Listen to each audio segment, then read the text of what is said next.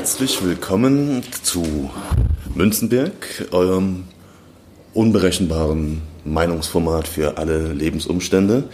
Heute mit einem ganz neuen Projekt, einem ganz neuen Format. Nach viel unergiebiger Plauderei und einsamen Bücherstunden haben wir, ich oder wir, uns überlegt, das doch in eine gewisse gemeinsame Form zu legen und einen kleinen Bücherclub auszurufen. Ähm, und den Anfang machen wir mit diesem dynamischen literarischen Duett. Ich begrüße also erstmals im legendären Münzenberg Podcast äh, Fäuser. Ähm, hallo. Hallo. Und wir haben uns da überlegt, jedes Mal ein Buch zu lesen, nicht gemeinsam, aber jeder für sich und dann trifft man sich und dann spricht man über das Buch. Das ist eine gern gesehene Tradition in alten Tagen gewesen. Der Bücherclub hatte irgendwann mal eine gewisse, gewissen Zuspruch, ich würde sagen, so als Bücher noch Ruf und Ehre hatten, hat sich das Bildungsbürgertum äh, gedacht, das wäre eine tolle Sache, sich im Kreis zu setzen und dann über das Buch zu reden. Meines, in meiner Wahrnehmung gibt es das kaum noch. Das ist Grund genug, das wieder aufleben zu lassen. Mm, aber genug der Vorrede. Es soll diesmal gehen um nichts Geringeres als den mächtigen 700 Seiten Wälzer Schuld und Sühne von Fjodor Fjodorowitsch Dostoevsky. Gut, wir haben es also in ein bis zwei Monaten geschafft, da durchzukämpfen, ja. mit kleiner Verspätung, aber letztlich dann doch bis zur letzten Zeile gekommen. Hm, wir hatten beide das Buch vorher schon mal gelesen, dachte ich, ne? Ja. Ja, es ist ein bisschen länger her, bei mir jedenfalls. Ich habe das sogar mal auf Russisch versucht. Das war vielleicht sogar einer der Gründe, Russisch zu lernen, um das, ähm, naja, lesen zu können. Tatsächlich? Ja, also das war einer der Gründe. Äh, aber wirklich äh, in der, die großen russischen Literaten in ihrer Muttersprache lesen zu können, war einer der Triebfedern. Hm? Gut, ich wollte wie habe ich mir das gedacht? Ich wollte erst ein bisschen etwas Einleitendes sagen, dann so ein paar Kleinigkeiten und Schwierigkeiten und dann stürzen wir uns rein ins Werk. Also, im Originaltitel, um beim Original zu bleiben, denn da fängt es ja schon an mit dem Titel, um den ranken sich ja schon viele Streits und Probleme. Prestoblenie i Nakasanie, bei uns eben wirklich als Schuld und Sühne bekannt neuere Übersetzungen, weil man mit dem Titel immer unzufrieden war. Komischerweise nur im deutschen Sprachraum. Alle anderen. Weil der auch nur im deutschen Sprachraum Schuld und Sühne. Genau, genau. Alle anderen haben immer die direkte juristische Übersetzung Verbrechen und Strafe gewählt, also Crime and Punishment und auf Französisch weiß ich jetzt nicht so, aber auch, auch sowas. Auch. Äh, auf Polnisch ist es auch irgendwie was mit und Kara. Ähm, nur die Deutschen haben sich da, weil sie sich mit den, ich wollen wir, gleich, wollen wir gleich darüber reden? Oder? Ich dachte, ja, ja, ich dachte so als kleine Einleitung so, das ist, ist der Titel schon mal spannend, wie was sich darum gerankt hat. Oder erstmal, also, nee, doch, fangen wir mal den Titel an, dann kann man das noch so, also das, ich finde das spannend, dass es nur im deutschen Sprachraum erstmal so einen Konflikt gab um den Titel. Ich finde es spannend, dass nur, man nur im Deutschen es geschafft hat, unbedingt Schuld und Sühne reinzubringen. Ja, ja. Also, meines Erachtens, Sühne kommt in dem Roman gar nicht vor. Er nee. wird, Sühne wird zum Schluss ein bisschen angedeutet, ja, ja, ja, ja, dass die Sühne in ferner Zukunft kommen könnte. Aber in dem Roman selbst kommt Sühne gar nicht vor. Ja, ja, ja. Also das ist merkwürdig. Das ist wirklich merkwürdig. Und ähm, gut, Verbrechen und Strafe ist halt ein bisschen. Ach was, ich, ich könnte mit Verbrechen und Strafe ehrlich gesagt sogar leben. Äh, aber ja. man ist eben durch diese Schuld und Sühne so ein bisschen vorgeprägt. Interessant ist also diese neue Übersetzung, die ich jetzt gelesen habe, die hoch gelobt wurde von äh, Svetlana Geier, ich glaube von 94 ist die Übersetzung, Äh, damals habe ich zum Beispiel, als das rauskam, war ich sehr not amused, dass es äh, auf einmal Verbrechen und Strafe heißt. Das fand ich irgendwie damals ähm, nicht in Ordnung. Komisch, äh, wenn ich darüber nachdenke. Und äh, also der, die Dolmetscher oder nee, die Übersetzer meinten sogar, also dass Verbrechen und Strafe angemessen wäre, wenn man irgendwie einen Mittelweg finden wollte, war deren, deren Vorschlag, und das ist nun wirklich kein Buchtitel, äh, ich guck gerade mal, ähm, Übertretung und Zurechtweisung. Also, ja, ne? Nee, finde ich passt auch nicht. Ja. Also ich habe auch noch drüber nachgedacht, ich finde auch äh, Verbrechen und Strafe ein bisschen sperrig Mhm. für, für den deutschen Sprachraum. Ich da, da sagt vielleicht das Verbrechen, aber das hört sich so ein bisschen an wie so ein John Grisham-Roman. Also die ersten Aber- Übersetzungen waren ja tatsächlich nur Raskolnikow, ne? Rodion Raskolnikow. Ähm, ich meine, ähm, das ist ja die Gebrüder Karamasow, dass man die Namen, den Namen quasi als, als äh, Vorausleger so wählt. Warum nicht? Ansonsten halt irgendwie, ich, ach, der Titel ist halt jetzt nur der Titel. Ja Sagen gut, wir mal, aber also bei Schuld, nee, nicht, bei Verbrechen und Strafe ist mir ja schon gleich in einer Hauptmaterie drin, äh, nämlich bei dieser Frage, ähm, inwieweit äh, ähm, äh, die, die, die Strafe äh, Teil des Verbrechens ist. Also, ähm, wo man sagt, dass sobald ich anerkenne, dass ich tatsächlich ein Verbrechen begangen habe, das schon im gewissen Sinne eine Strafe beinhaltet, weil es äh, mich isoliert von der, ähm, von der, von der Gemeinschaft, wenn ich sofort drin bin in dieser Befürchtung, dass ich aufgedeckt werde, äh, sozusagen. Und ich bin mir ja darüber bewusst, und auch Raskolnikow ist sich ja darüber bewusst, dass es ein Verbrechen ist, was er begangen hat. Jetzt greifen wir ein bisschen zu Aber, weit vor. ähm, ich, ich hatte so, ist, wie gesagt, der Titel ist nur der Titel. Ich hatte so irgendwas wie die Aktion und Reaktion. Hätte mir äh, so vom Prinzip her auch irgendwie, aber es wäre auch ein schlechter Titel gewesen.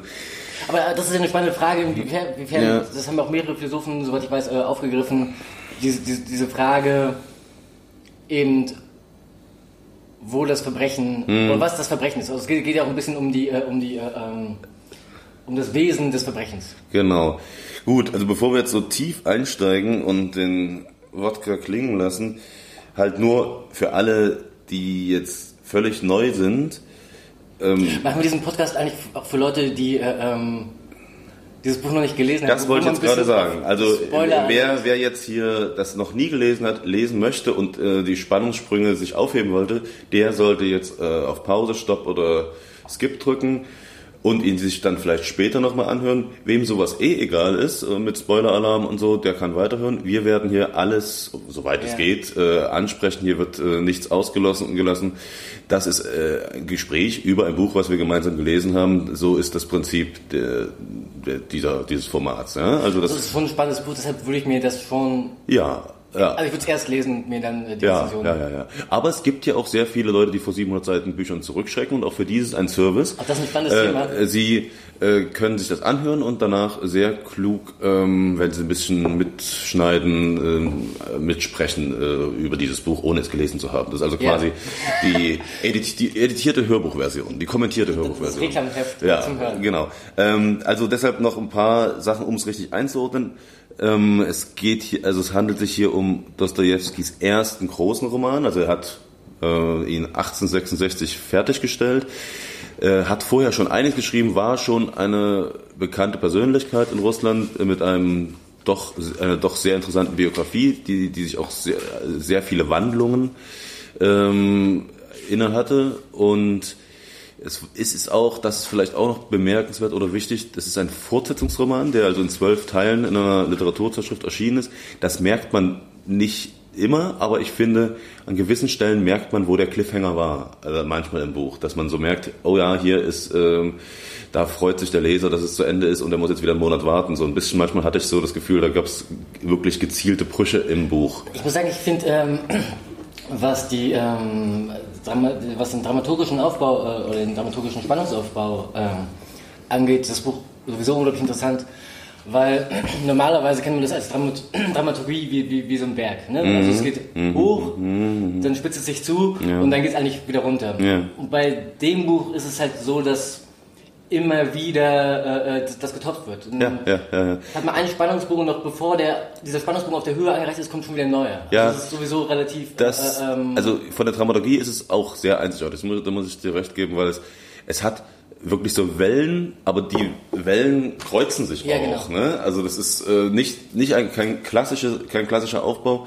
Und dennoch bin ich der Auffassung, dass man die, diese Cliffhanger. Cliffhanger ab und zu merkt. Also ich habe höchstens zwei oder drei wirklich im Kopf, wo ich der Meinung bin, das war wahrscheinlich sowas. Aber gut, tut jetzt auch nicht so viel zur Sache. Ich muss dazu noch, hier, weil wir, ähm, als ich das erste Mal das gelesen habe, habe ich es halt tatsächlich, ich glaube, in drei bis vier Tagen durchgelesen. Und jetzt habe ich äh, einen Großteil des Buches halt immer mal eine Stunde hier, mal eine Stunde da und das hat sich so sehr lange hingezogen. Ähm, und dann habe ich irgendwie zum Schluss dann nochmal irgendwie zehn Stunden am Stück gelesen. Und das ist eigentlich auch tatsächlich für mich die beste Art, dieses Buch zu lesen. Also lieber nicht eben diese kleinen Episoden, sondern man kann es halt auch richtig schön in so einer langen. Also ich muss zugeben, äh, mich hat diesmal überrascht, ähm, dass, dass ich auch gewisse Längen gespürt habe. Also dass es nicht immer mich so gepackt hat. Ähm, reden wir dann drüber, Ja. was, wo, ich, wo Ja. ich der Meinung bin, das ist so ein bisschen, oh ja, nicht gleich als langweilig zu bezeichnen, aber zäh. Sagen wir mal zäh. Ich, ich habe drei Stellen, die ich ähm, äh, quer gelesen habe, aber können wir Nee, nee, also ich bin jetzt eigentlich auch mit der Einleitung vorbei. Ich habe halt noch, aber das kann man dann vielleicht einflechten, weil das das ja auch so ein bisschen interessiert und auch so ein bisschen wichtig ist, Dostojewskis Neigung, Namen, also Namen, die vorkommen, dass die auch eine Bedeutung haben. Ja. Das erschließt sich dann eben, ich weiß nicht, äh, wie es in der Übersetzung ist, in der neuen Übersetzung sind die, jedenfalls im Anhang, diese Namen auch erwähnt und wird darauf eingegangen. Ähm, Das ist in deiner Ausgabe offensichtlich nicht so. Äh, Ja. Raskolnikow wird erklärt, ja. äh, aber sonst wird jetzt nicht jeder einzelne Name erklärt. Ja, ist auch nicht jeder, jeder Einzelne. Ne? Also mir sind jetzt äh, also für die von Interesse finde ich fünf Namen, die vorkommen. Ähm, Raskolnikow, damit kann man vielleicht sogar mal anfangen. Das ist natürlich der Name, in dem am meisten drinne steckt auch. Ne? Also Raskolnikow ist angelehnt an das Verb Raskoloc und das äh, heißt so im weitesten Sinne, was heißt im weitesten Sinne, das heißt sowas wie Spalten, Zerspalten, auch knacken, man tut auch Nüsse, äh, Raspoloc und so, also Ja. aufspalten, Ja. aufknacken. Und der, der, der kleine Hintergrund, der dem russischen Leser, der ein bisschen äh, gebildet ist, natürlich sofort ins Auge springt, sind die Raskolniki. Das, ich weiß nicht, ob die die was sagen, die haben also im 19. Jahrhundert, ich glaube schon früher, im 18. Jahrhundert aber nicht früher. Ähm, Das sind die Altgläubigen. Ich weiß jetzt nicht jetzt ganz genau, aber es war, es ging wirklich, es war eine Sache, die immer wieder in der russischen Literatur auftaucht, die wirklich enorm von Bedeutung ist, dass es gab in irgendeine, irgendeine Reform in der orthodoxen Kirche. Ich bin der Meinung, es ging darum, wie man das Kreuz äh, macht, äh, in welche Ja, Richtung. okay. Und, äh, und daran, und, und ein paar andere Sachen waren da, glaube ich, auch noch, also eine kleine Kirchenreform. Und es gab dann eben die Altgläubigen, die diesen neumodigen, neumodischen Schnickschnack nicht mitmachen wollten. Die haben das, dem also verweigert, wurden dann natürlich gehörig verfolgt und sind dann meistens im Untergrund clandestin nach Sibirien gegangen, haben dort äh, geheime Kirchen gegründet und die Raskolnikows, also die Raskolniki waren halt so eine frühe Widerstandsbewegung im, des, des echten alten Russischen und das ist natürlich auch eine interessante Anspielung dann bei Raskolnikow. Weil Äh, er genau im Gegenteil sozusagen das neue Wort sucht. nicht, äh, naja, nee, eher, eher da und da kommen wir jetzt schon mitten rein in die Materie.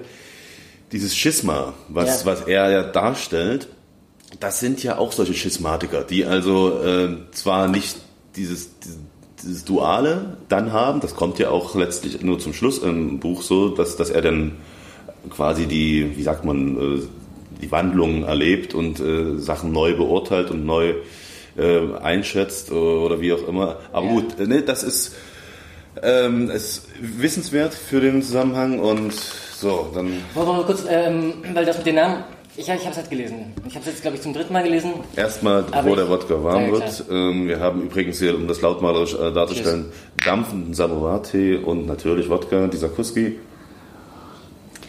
Kommt etwas zu knapp, aber so fühlt man sich ein wenig rein in die Mitte des 19. Jahrhunderts. Ich bin des Russischen nicht, äh, nicht, nicht mächtig. Äh, ähm, Warum eigentlich? Du kommst doch auf. Äh, ja, ich habe mich äh, für Französisch entschieden. ach so, gleich von Anfang an, ja? Ja. Und dann weißt du nicht, was äh, Verbrechen und Strafe auf Französisch heißt? Nee. ähm, ich, nee. Ich kann wahrscheinlich einen Großteil, oder ich kann einen Großteil der Namen nicht aussprechen einfach. Naja, aussprechen schon, nur falsch. Ja, richtig. Genau.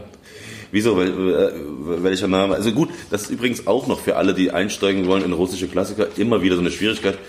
Es sind, es kommt einem so vor, als wären es mehr Namen, als müsste man sich mehr Namen merken, allein wegen den Vatersnamen, die natürlich immer Genau. Thema sind. Deshalb ha- ist es ja auch realistisch, muss man sich, muss man Also sich hast den- 50 Prozent mehr merken, also 100 Prozent sogar noch, wenn Kosenamen noch ins Spiel kommen. Ja, Ja. also Namen sind bei russischen Klassikern immer so ein Thema. abschreckendes äh, Thema, höre ich immer wieder von vielen. Bei diesem Buch geht es quasi noch. Es gibt tatsächlich Bücher, äh, wo du ein Personal von 100 Leuten hast, die alle Vor- und Vatersnamen und Verniedlichungen Karamasow, haben. Die Brüder auch- Krieg und Frieden ist da natürlich äh, ein, ein schreckliches äh, Ungetüm Krieg dafür. und Frieden ist generell ein schreckliches Ungetüm. Ja, gut, aber, äh, aber es gibt da sicherlich Berührungsängste der Namen wegen. Aber Aussprache, gut, du liest ja leise, ne? Also ist ja, Ja, eigentlich genau. so das Problem. Aber wenn wir darüber reden wollen, äh, äh, wäre das ganz gut, damit du weißt, was ich meine. Ja, ja, klar. Ähm, weil, guck mal, ein, ein Name zum Beispiel, den ich mir auch aufgeschrieben habe, der ist selbsterklärend für eigentlich fast alle, die nicht mal Russisch können müssen. Der gute Semyon Zacharowitsch Marmeladov. Also da muss man jetzt nicht viel Hintergrundkenntnisse haben. Findest du? Naja, also Marmelade ist nun wirklich Marmelade und Achso, ja. die- Und Sacharowitsch, wenn man sich ein bisschen im, im Lebensmittelgewerbe auskennt, ist ja Saccharose und so schon auch mit süß verbunden, oder? Ja.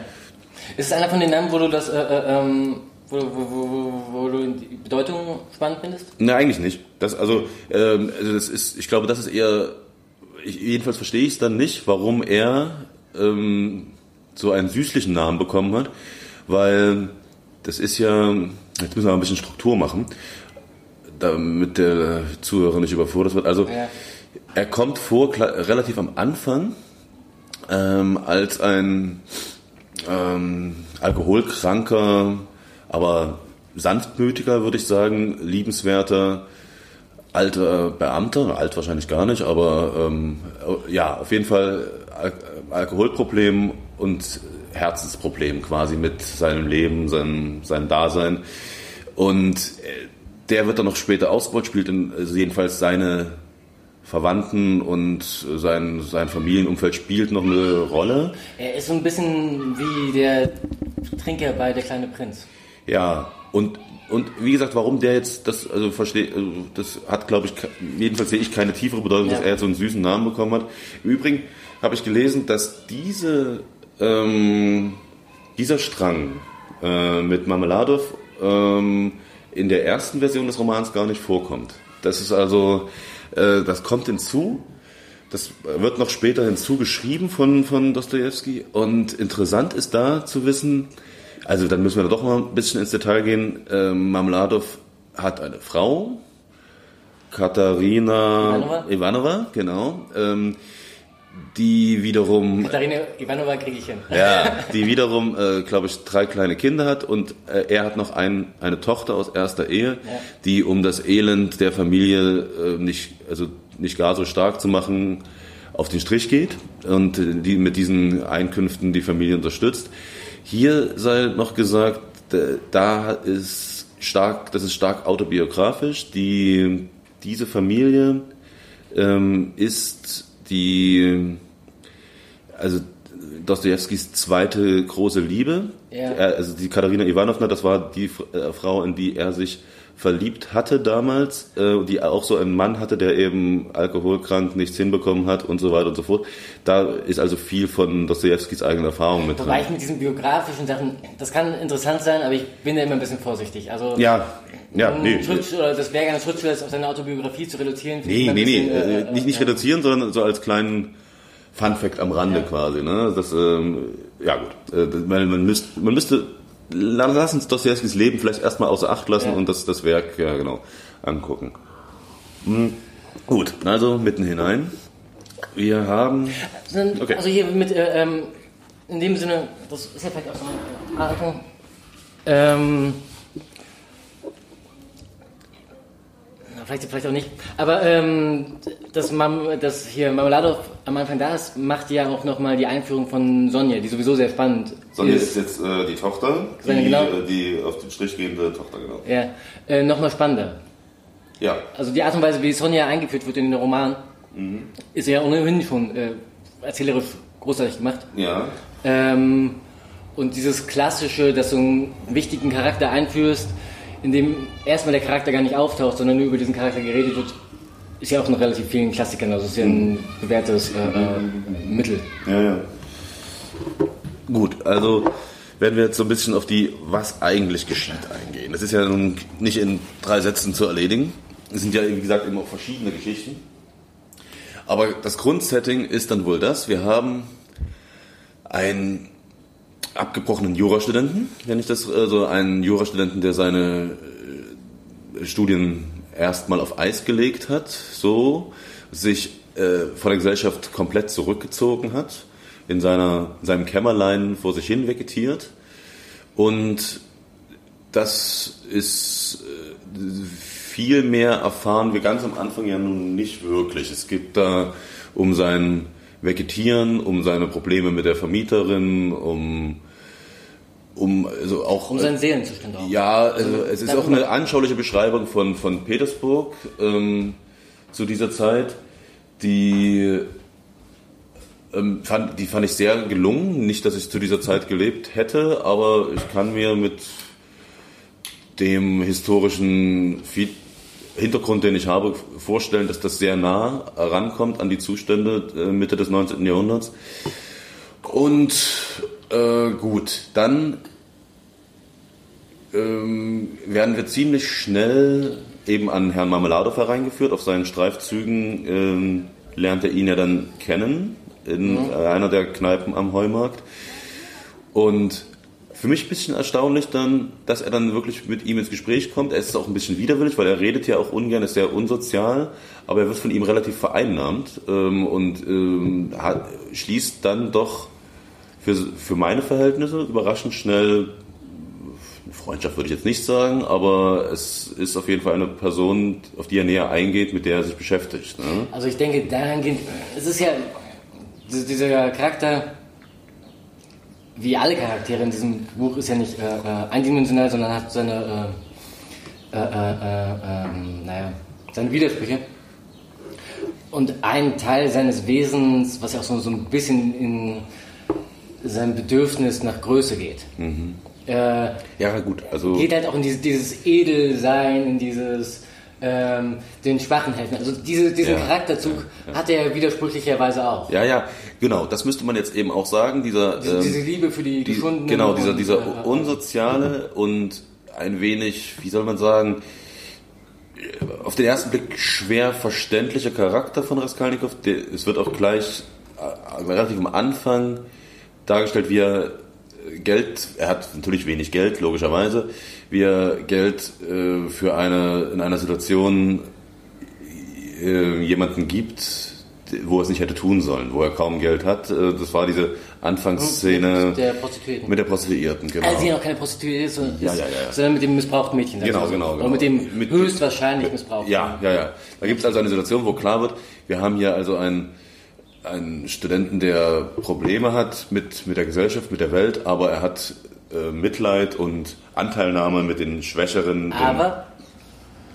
die Szene ist folgende, also er, er sieht dieses Mädchen, was äh, offensichtlich sturzbetrunken ist am helllichten Tag und äh, die von, ihren, von ihrer Kleidung so aussieht, als ob sie ein leichtes Mädchen wäre. ein leichtes Mädchen wäre, aber auch schon aus gutem Hause, aber Mhm. es ist irgendwie nicht mehr richtig zu- zusammengeknöpft oder irgend sowas. Ähm, und erst hinter ihr in einem Abstand ist ein Mann, der sie offenbar äh, äh, Der die äh, Situation ausnutzen möchte. der die Situation ausnutzen will. Und äh, erst probiert er diesen Typen zu verscheuchen und dann schaltet er einen Schutzmann ein und gibt dem Schutzmann dann Geld für eine. Troschke, ja genau. Und ja. Also erst macht er das ja und dann irgendwann kippt das bei ihm aber, dass er sagt, von wegen, wer bin ich denn, dass ich dafür zuständig bin, ich kann eh nichts mehr machen. Ja. Äh, wo, wo er dann in so eine Art Selbsthass gerät und also auch da schon in dieser Situation, die Situation ist sowieso relativ witzig, weil äh, ähm, was ja auch erklärt wird so ein bisschen, weil die Situation ist beides. Sie ist einerseits äh, können wir sie als wahrnehmen, Andererseits ist sie halt auch so ein bisschen schon sinnbildlich. Ne? Mhm, Spiegelt auch schon so ein bisschen sein, äh, was er auch meint, äh, sein Aberglauben, Mhm. den er bekommen hat, wieder. Also einerseits finden wir da schon irgendwie das mit Sonja später. Mhm. Und andererseits aber auch äh, ähm, ja, dieses, dieses generelle Problem bei ihm, sein, sein, sein, sein, Moralproblem. Also Naja, und, und dann, das ist dann, das würde ich auch noch hinzufügen, diese Machtlosigkeit ähm, gepaart mit dem, mit dem eigenen Wahrnehmen, dass man viel mehr ist, dass man viel mehr ähm, für die Menschheit tun könnte Ja. äh, und beschränkt ist von kleingeistigen, äh, wertlosen Beschränkungen der Gesellschaft. Ah, und genau, äh, andersrum noch, man, man kriegt ja schon zu diesem Zeitpunkt mit, dass, dass er irgendeine Tat. Ach nee, zu diesem Zeitpunkt weiß man schon von der Tat? Warte, weiß man das? Da bin ich mir jetzt nicht, nicht sicher, aber Ich glaube ja. dann lass uns doch auf jeden Fall mal zur Tat schreiten, weil das Ja. ist ja nun wirklich dann das Verbrechen, das ist ja. der erste Titel, der erste Teil des Romans quasi. Raskolnikow ähm, hat eine Pfandleiherin, äh, ein unnützes, bösartiges Wesen äh, im Visier, bei dem er schon ein paar Sachen, weil er eben Geld braucht, versetzt hat. Ähm, und äh, er denkt darüber schon viel nach. Die Tat wird äh, in seinen, wir, wir erleben mit, wie er das für sich rechtfertigt, dass das eben ein bösartiges Wesen ist, wo, wenn es umkommen würde, kein, keiner eine Träne äh, darum ver, vergeuden würde. Und nach kurzer Planungsphase, die, die man dann miterlebt, äh, schafft er es tatsächlich relativ abrupt. Also das war zwar viel Vorgerede, aber dann die Tat an sich wird schnell abgehandelt, fand ich. Also dass er sich Einlass verschafft äh, und mit einem Beil sie tötet. Der, das kleine Problem, was dann auch sofort äh, bemerkbar als Problem wird, ist, dass ihre Schwester, die ein gutes Wesen ist, ein liebes und nettes, dummerweise ähm, auch zu, wie er sich eigentlich geplant hatte, auch äh, hereinschreitet und er sie dann natürlich als Zeugin im Affekt oder nee, ich würde vielleicht sogar sagen, gar nicht mal im Affekt, sondern relativ bewusst auch mit dem Beil niedermetzelt. Das ist die Tat. Genau. Äh, die, dann noch, sei noch hinzugefügt, dass er ähm, relativ dilettantisch ähm, das Diebesgut äh, sichert. Also er, er auch wird nur ge- generell auch ein Teil des Diebesgutes. nur ein Teil und äh, wirklich nicht ähm, der erfolgreiche, äh, materielle, äh, erfolgreiche Schachzug war es dann nicht, könnte man wahrscheinlich so sagen.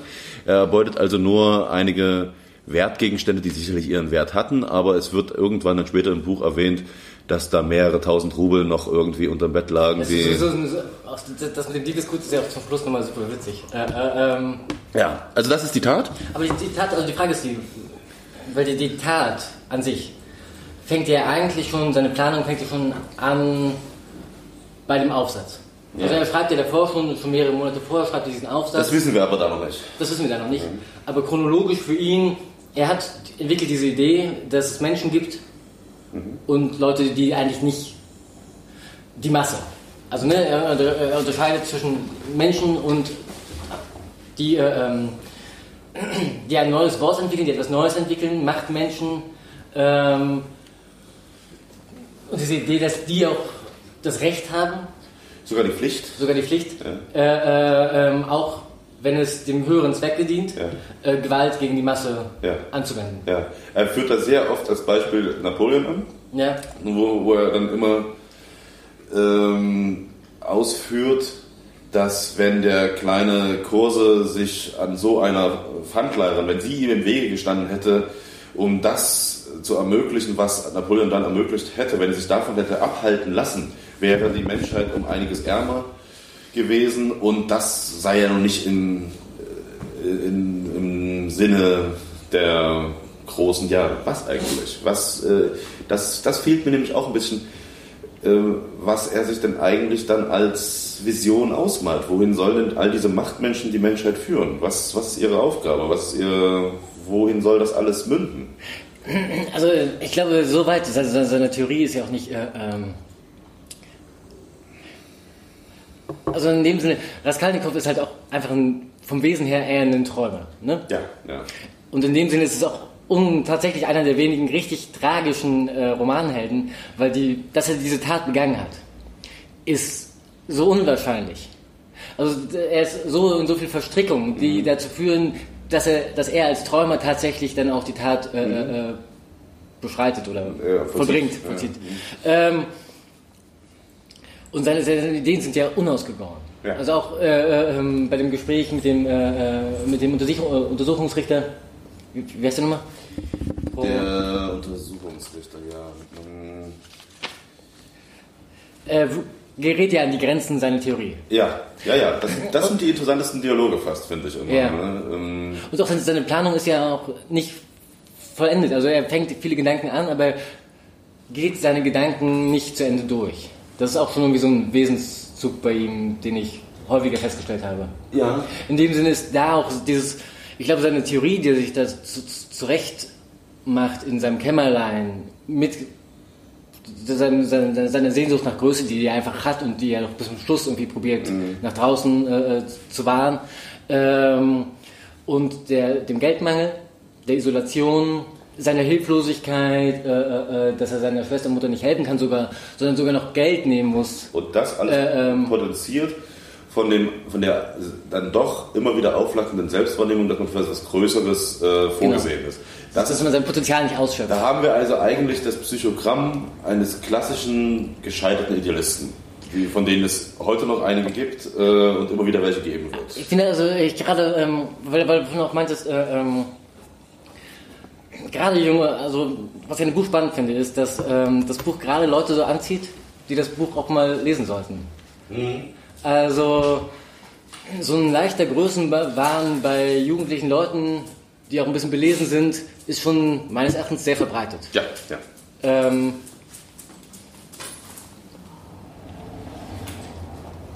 den teilt halt einfach. Aber es wäre mal interessant, ich, ich denke auch ein, zwei Figuren aus dem jetzigen Leben habe ich im Kopf, die ich da mehrere, ja, ja, die ihm sehr ähneln, wie die dieses Buch dann eben wahrnehmen. Ja, wie sie, wie sie das interpretieren würden, wenn sie sich durch diese 700 Seiten gequält hätten. Das wäre mal interessant. Äh, Aber ich muss sagen, auch, als ich so 18, 19 war und das Buch zum ersten Mal gelesen habe, dachte ich auch, ich habe mich, ähm, oh Gott, ähm, also ich habe mich in bestimmten Sachen schon mit Raskolnikow identifizieren können. Wie gesagt, zu der Zeit, als ich das auch zum ersten Mal gelesen hatte, war ich auch im Mieterrückstand, ja, was ein sehr guter Einstieg war in dieses Buch, äh, weil ich dieses Gefühl, dass man sich da vorbeischleicht, ja. Äh, sofort gut nachvollziehen konnte. Ähm, mit seiner Moralphilosophie konnte ich mich natürlich nicht identifizieren. Das hat mir auch damals sehr große Probleme bereitet. Aber das finde ich sehr spannend, dass ich mich in vielen Sachen das aufnehmen kann. Also, das ist ein Charakter, der, der in sich schlüssig ist. Ja. Also für mich schlüssig erscheint und so viele Ähnlichkeiten hat, aber eben nicht dann doch komplett anders ist von dem, wo ich unterwegs bin. Genau. Und siehst du, und wenn wir jetzt äh, mit, mit, äh, bei Raskolnikow und seiner, seinem Psychogramm sind, erinnere ich mich auch noch damals, wo ich es zum ersten Mal gelesen habe, war ein sehr wohltuender Charakter eben der Rasumichin. Ja. Ne? Den, mit dem konnte ich mich damals komischerweise mehr identifizieren, bis heute auch noch. Ja. Also, das ist also eine Figur, die auch recht früh eingeführt wird. Auch hier der ähm, sprachliche Hintergrund Rasum ist Verstand. Ah ja. ja. Und äh, er wirkt so. Ehrlich? Ja. äh, oh ja, wie schön. Es ist ein bisschen platt fast sogar, ne? Ähm, aber ähm, der wirkt das ganze Buch über auf eine wohltuend vernünftige, ähm, realistische Art. Ähm, Aber also er ist teilweise schon hoffnungslos optimistisch. Ja, ja, na klar. Ne? Das, äh, also er ist auf jeden Fall sehr positiv äh, dem Leben eingestellt und auch, auch ein, ein Stück weit naiv. Also ja. eine gewisse Naivität äh, wird da auch durchaus nicht nur angedeutet, aber ähm, er tut äh, Gutes und er ist gegenüber dem zerspaltenden, ungaren Raskolnikow ein, ein wohltuender Gegensatz. Ähm, der vielleicht, wie gesagt, wirklich ein wenig zu platt gezeichnet ist. Äh, aber dennoch äh, finde ich ihn. Finde ihn ja so auch. Äh, Rasuchmin? Rasumichin? Hm? Rasumichin? Ja, Rasumichin, ja. Ähm, hat ja auch seine, seine, seine, seine ähm, seine Sachen, wo er dann irgendwie Dinge schon, die er eigentlich schon weiß, Ja. Dann doch nochmal so tut, als ob er sie nicht wüsste und Ja, ja. bla. Also er, er hat schon auch seine eigene Welt und äh, äh, ähm, kriegt auch nicht alles mit Ja. und ist halt auch schon teilweise in so seiner eigenen Blase. Ja, ja, ja, ja, klar. Ähm, da, also auf jeden Fall, jetzt hatten, haben wir quasi die nächste wichtige Figur eingeführt, die dann, also wenn wir sehen, sagen, das erste Viertel, schon im ersten Viertel erlebt man die Tat. Und der Großteil des Romans spielt sich dann in dem ähm, Universum ab, dass Raskolnikow äh, versucht, seine Tat vor sich selber zu rechtfertigen. Na, das zum Beispiel ähm, das erste Mal, dass er mit seiner Tat, äh, ähm, dass er tatsächlich ähm, sagt von wegen, okay, was soll das Ganze? Was, ne, was, was war mich fertig? Ich habe ja nur das alte Weib getötet. Das ist kurz nachdem er äh, Sonja kennengelernt hat. Ja. Und diese Stelle finde ich relativ witzig, weil er eben nur auf das alte Weib, weil das alte Weib ist eine Laus. Aber er hat eben auch Lisa Wetter. Lisa Wetter umgebracht. Und diesen Fakt, dass er auch Lisa Wetter umgebracht hat, den hat er einmal in, dieser- auf dem, diesem Gespräch, in dem Geständnis Mhm. zu Sonja macht er das, aber auch zum Schluss, als er nochmal äh, probiert, sich da zu rechtfertigen, spielt er halt immer wieder nur das alte Weib an. Ja, das also er ist da halt noch nicht Nun, nun gut, okay, aber es, äh, trotzdem, die, der Großteil des Romans ähm, ist, ist wirklich großartig, obwohl ich äh, die Längen gleich noch zu sprechen komme, wie einerseits in Raskolnikows Kopf abgeht. Auch das ist hier noch ein wichtiger Fakt äh, bei, bei diesem Ausnahmeroman, wie ich ihn mal nennen will, dass ähm, die Perspektiven wechseln. Ne? Die Perspektiven sind großartig. Ja, ja. Und genau. das sei aber auch noch Literatur äh, theoretisch angemerkt. Das hat er auch erst zum Schluss verändert. Okay. Also eigentlich war der Roman komplett aus Raskolnikows Sicht geschrieben. Ja. Dass er es dann aber, dass er dann in der Lage ist, und das gelingt wirklich den wenigsten, ähm, die wichtigsten handelnden Personen äh, einzubeziehen und es aus ihrer Sicht darzustellen, ohne dass wie ein großer Bruch wirkt. Ja. Ne? Das gelingt hier großartig, wie dem auch sei. Auf jeden Fall geht es dann um die, die, sagen wir mal so, die Interpretation der Tat von Raskolnikows Seite und dann, wie du ganz am Anfang schon bemerkt hast, kommen eben verschiedene andere Spannungsbögen und andere G Geschichten eigentlich, die, wenn man es so anfängt zu lesen, erstmal gar nichts mit der Sache zu tun haben, die sich dann aber doch verflechten. Und das ist jetzt eben schwer, selbst wenn wir versuchen wollen, das hier darzustellen, dieser, In der Breite das alles darzustellen, das müssen wir, glaube ich, unterlassen. Das geht nicht. Man kann einfach nur so viel sagen, es kommt neben Rasumichin als wichtige Person eben dieser, wie habe ich leider vergessen, den, den äh, Untersuchungsrichter. Oh, ähm, das- das ist auf jeden Fall eine wichtige Figur. Ähm, der kommt noch, ähm, was auch noch wichtige Personen sind, die ähm, auch dem sehr viel Zeit gelassen wird, äh, ist seine Familie, also Raskolnikows Mutter und seine Schwester. Äh, äh, Petro, ach, Porfiri und Porfiri Petrovic, der, ja, der hat gar keinen Nachnamen. Hat er keinen Nachnamen? Nee, ich habe mich auch zum Beispiel, die, die Alte hat auch keinen richtigen Namen, Also, fand ich. nee, ich glaube, stimmt auch. Ja. Weil die Alte ist nur äh, Aljona Ivanova. Und Ivanova ist doch der Vatersname? Mhm. Ja, ja. Und dann fehlt doch eigentlich der richtige Name. Ja, ja, ja. Das ist übrigens, jetzt will ich jetzt nicht das die ganze Struktur zerreißen, aber eine Sache, bevor ich sie vergesse, die ich in vielen russischen Klassikern immer nicht verstehe, bei Ortsangaben, äh, diese Punkte. Er geht zum N-Punkt-Punkt-Prospekt. Ah, ja. Was soll das? Ähm, was ist das für ein. Ich denke, das ist eine, äh, äh, sowas wie die Markise von O.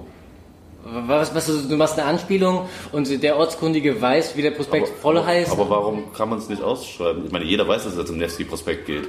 Ähm, ich weiß es nicht. Na gut, aber die Russen. Ja. Also, Vielleicht hat man das einfach mal so modemäßig gemacht. Auch oder vielleicht um, um, um vielleicht noch um, um zu zeigen, dass es in der, in der Wirklichkeit gefußt ist, aber letztendlich noch den fiktionalen Charakter. Aber wie gesagt, das macht nicht nur Dostoevsky so, Okay. Äh, aber meines Wissens nur in ähm, russischen Romanen. Da bin ich mir jetzt nicht ganz so sicher.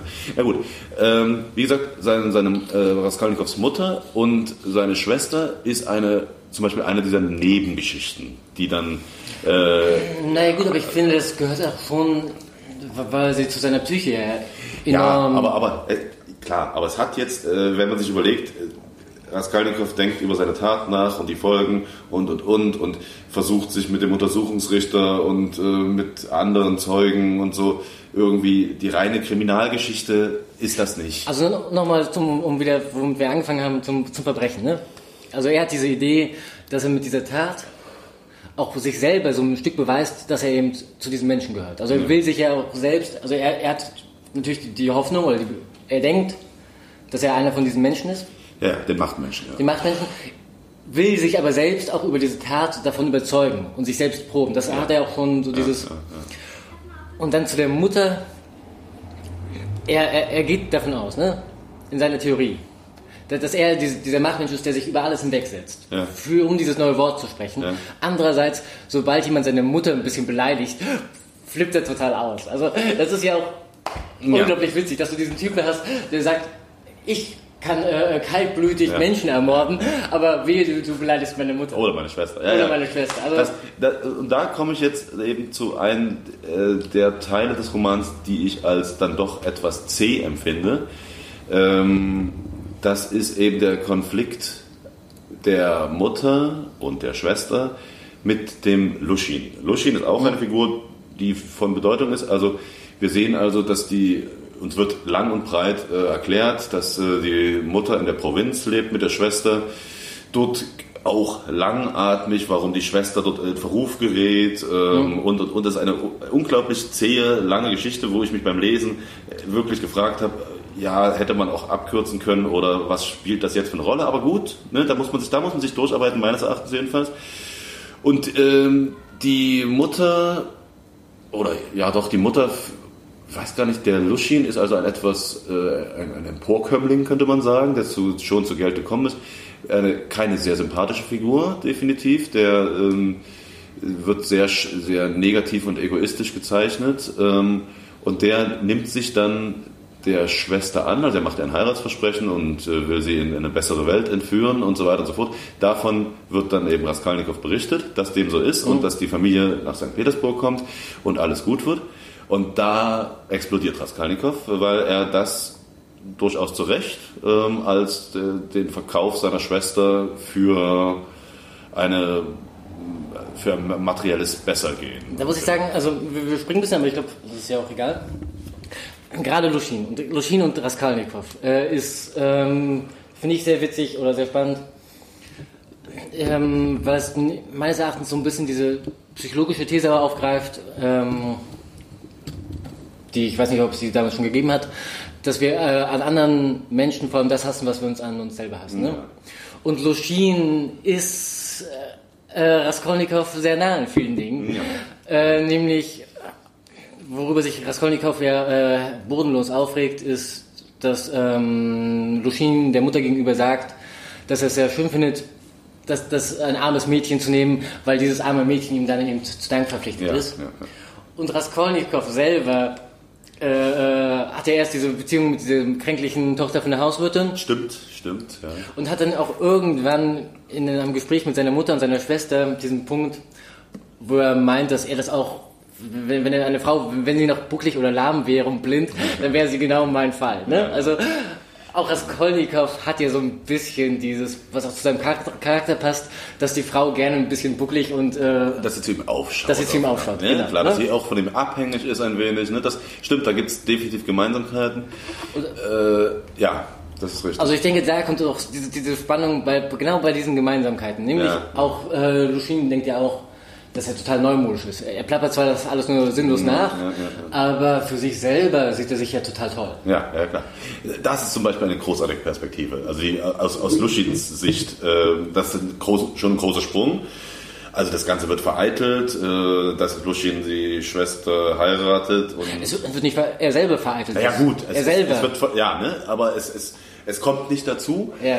Und die äh, Wahrnehmung aus Luschins Sicht wie er sich missverstanden fühlt, wie er sich ähm, beleidigt yeah. fühlt, äh, wie er sich selber ähm, wie das gar nicht glauben darstellt. Kann. Das ist großartig gemacht, ähm, weil es ist einfach die Person völlig äh, ernst nimmt. Ne? Yeah. Sie, sie, also nicht, genau. nicht irgendwie, wie man ja Nicht persifliert. Ja, genau, genau. Weil in manchen Romanen werden dann eben solche Figuren schon mit einer gewissen Distanz Hm. und dem, dem Leser helfend dargestellt. Das ist jetzt ein kleiner Idiot. Äh, ja, ne? Das wird in der Sinne überhaupt nicht. Der wird wertfrei und Nee. komplett aufgenommen.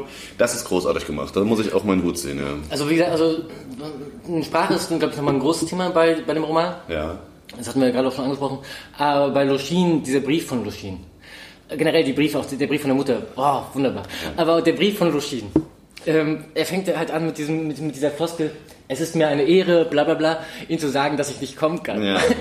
Das ist so großartig, das trifft diesen Charakter so wunderbar.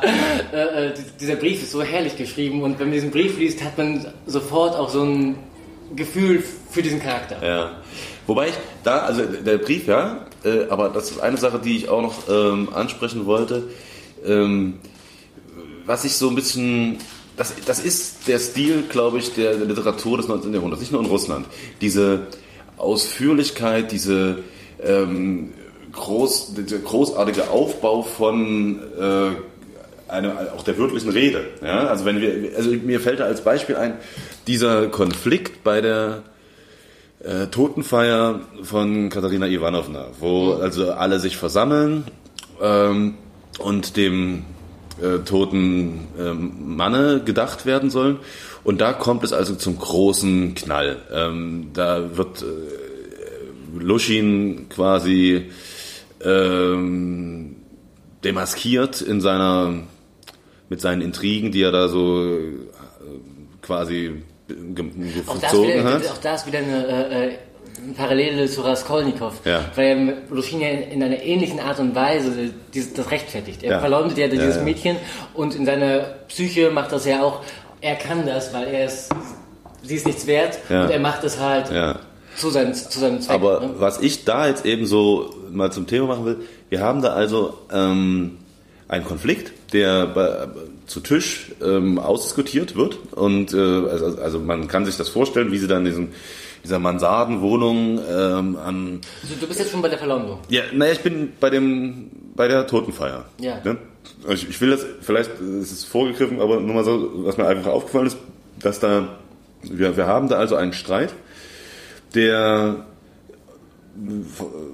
der, der einfach eskaliert, aber die Redeanteile, also, also der eine beschuldigt oder die eine beschuldigt, Katharina Ivanovna zänkisch immer springt herum und ähm, aber wenn man sich das in die heutige Zeit denken würde, diesen Konflikt, das Ja. wäre wahrscheinlich auf drei bis vier Seiten geschehen, aber diese ganzen Ausführungen dann immer, diese, äh, wenn, wenn man sich vorstellt, wie hitzig die Diskussion ist, dass sie dann alle noch in dieser ausformulierten, doch perfekten Sprache und ähm, obwohl sie rot, rotköpfig und hitzig sind, dass sie dann noch solche, äh, solche Statements hinkriegen. Also die, die, die Sprache finde ich in dem Sinne gerade äh, unglaublich äh, ähm, dynamisch. Also bei manchen äh, eine Sprache zu schreiben Ja. für einen Charakter ist unglaublich schwierig. Ja, ja. Ähm, und viele Romane und gute Romane schaffen, schaffen das nicht mal ansatzweise. Ich habe mal äh, von einem guten Freund von mir sein, hat mir sein Erstlingswerk gegeben. Ah, ja. Und das war super witzig. Es gab in dem, Charak in dem Werk irgendwie sechs äh, äh, äh, Charaktere und die haben alle so gesprochen wie er. und er hat einen sehr äh, auffälligen äh, Sprachduktus. Und das hat schon fast albern, das war richtig albern einfach. Ne? Ja, Ähm, und viele Schriftsteller haben das dann so, der äh, Arzt redet so und der Ungebildete redet so, aber so ist es halt nicht. Ja. Also, also eine, eine, eine Sprache, die psychologisch so genau ist, dass man diesen Charakter hinkriegt Ja. und die sich auch endet, also auch bei Raskolnikow. Ähm, hat, hat ein Gespräch mit seiner Schwester, wo er sich dann, wo in die, genau in diese Sprache reinfällt, wie wenn man mit seiner Schwester redet. Ja. Er redet mit seiner Mutter unterschiedlich. Ja. Ähm, er hat eine Stelle mit Sonja äh, und äh, äh, Rasuch, Michael? Rasumche, äh, äh, wo er auf einmal ähm, anfängt, so ein bisschen äh, äh, äh, fast kokett zu reden oder wie so ein Teenie zu reden, so Ja. ein bisschen. Ähm, das heißt, jeder Charakter hat irgendwie einen, hat, hat, hat, dann, und hat seinen Sprachduktus und einen Sprachduktus, der für den Charakter schlüssig ist und der sich auch verändert. Also ich finde gerade die Sprache ist äh, äh, enorm. Also das so hinzukriegen, Das unbenommen. Respekt. Das unbenommen. Nur, ich glaube, ich habe das nicht ganz richtig rübergebracht. Ich, ich äh, stelle mir diese Szene bei der Totenfeier einfach als einen gewaltigen Streit äh, von äh, der wirklich an, an die Substanz geht vor, wo man sich anschreit, wo, die, wo ich die Teller an die Wand knallen höre, äh, äh, so in die Richtung. Ne? Ähm, und dann diese teilweise seitenlangen, ähm, wohl äh, temperierten Aber von wem? Also Katar Katar na, Katharina Ivanovna, die springt äh, herum und die äh, macht ihren Bla und erzählt immer was von ihrem Vater. ja, ja, klar, die ist ja ähm, im Fieber, überhaupt Fieber kommt sehr oft vor in diesem Ja. Roman. Aber eben Bluschen zum einen, der sich also schon in die Defensive gedrängt fühlt. Das merkt man auch an seiner Sprache. Ja, aber wie lang und wie wohl äh, formuliert, das meine ich einfach. Also gerade bei, Luschin, daran kann ich mich noch ents- entsinnen, dass er halt aus diesem Trick macht, ihm wird das ja vorgeworfen Ja. und er wiederholt erstmal den Vorwurf, um so ein bisschen Zeit zu gewinnen. Das- Das, das ist halt auch schon, Das, ne? das, So passt, das, das passt einfach auch. Weil, weil, weil so machst du das halt. Von wegen, okay, du verschoss dir erstmal Zeit, wiederholst das nochmal. Ja, und das ja. ist schon ganz schlüssig gemacht. Ja. Finde ich von der Sprache her. Nun gut, äh, Ich warte hier nochmal, wo wir beim Thema Langatmigkeit sind. Ähm, ich muss sagen, es sind 700 Seiten Ja. Und dieser Roman ist saukompakt geschrieben. Also Ja. teilweise schafft äh, Dostoevsky das, indem er ein bestimmtes Wort verwendet, ähm, das dem Leser ein ganzes Tagesgeschehen von einem Charakter äh, vermittelt wird. Ähm, oder ähm, es gibt eigentlich, ich habe nämlich geguckt, eigentlich gibt es keinen Satz, den ich finde, der zu viel ist. Ich, es, es gibt Passagen, die ich auch quer gelesen habe, zum Beispiel nämlich bei Katharina, Katharina Ivanova, zwei Seiten lang, was denn, was ihr da alles einkauft für, für, für diese Totenfeier. Das lese ich mir doch nicht durch. Also okay, ehrlich. du bist also ein Überflieger. Also ich quäle mich gerade nochmal durch. So, so, so, ein- so ein Schluss. Ich, ich, ich kriege den Punkt mit, sie ist total aufgeregt und für sie ist das wichtig, aber ich lese mir doch jetzt nicht jeden Wein durch, den sie da auftafelt. ich bin nicht bescheuert. Also, äh, ähm, auch von dem Leb, ähm, wie heißt der? Der ist noch wichtig. Ähm, Le- Levas, äh, ja, äh, Lebesjatnikov, genau. Äh, Nochmal bitte. Lebesjatnikov? Den Lebe- Lebesjatnikov. Äh, von dem sein Gesülze, das lese ich mir dann auch teilweise quer durch. Da übrigens interessant, wieder, äh, das ist aber glaube ich das letzte, kommt von Lebesjatsch, Scharwenzel. Ne? Das passt zum Beispiel auch sehr schön. Äh, die, diese Art von, ähm, wie sagt man dazu, ähm, naja, also dass er da mit Worten spielt und in den Namen einfließen lässt, das ist da manchmal gelungen und manchmal ein bisschen zu platt, aber tendenziell immer ein bisschen plump. ja, Generell, wenn Autoren sowas machen. Ja, ja.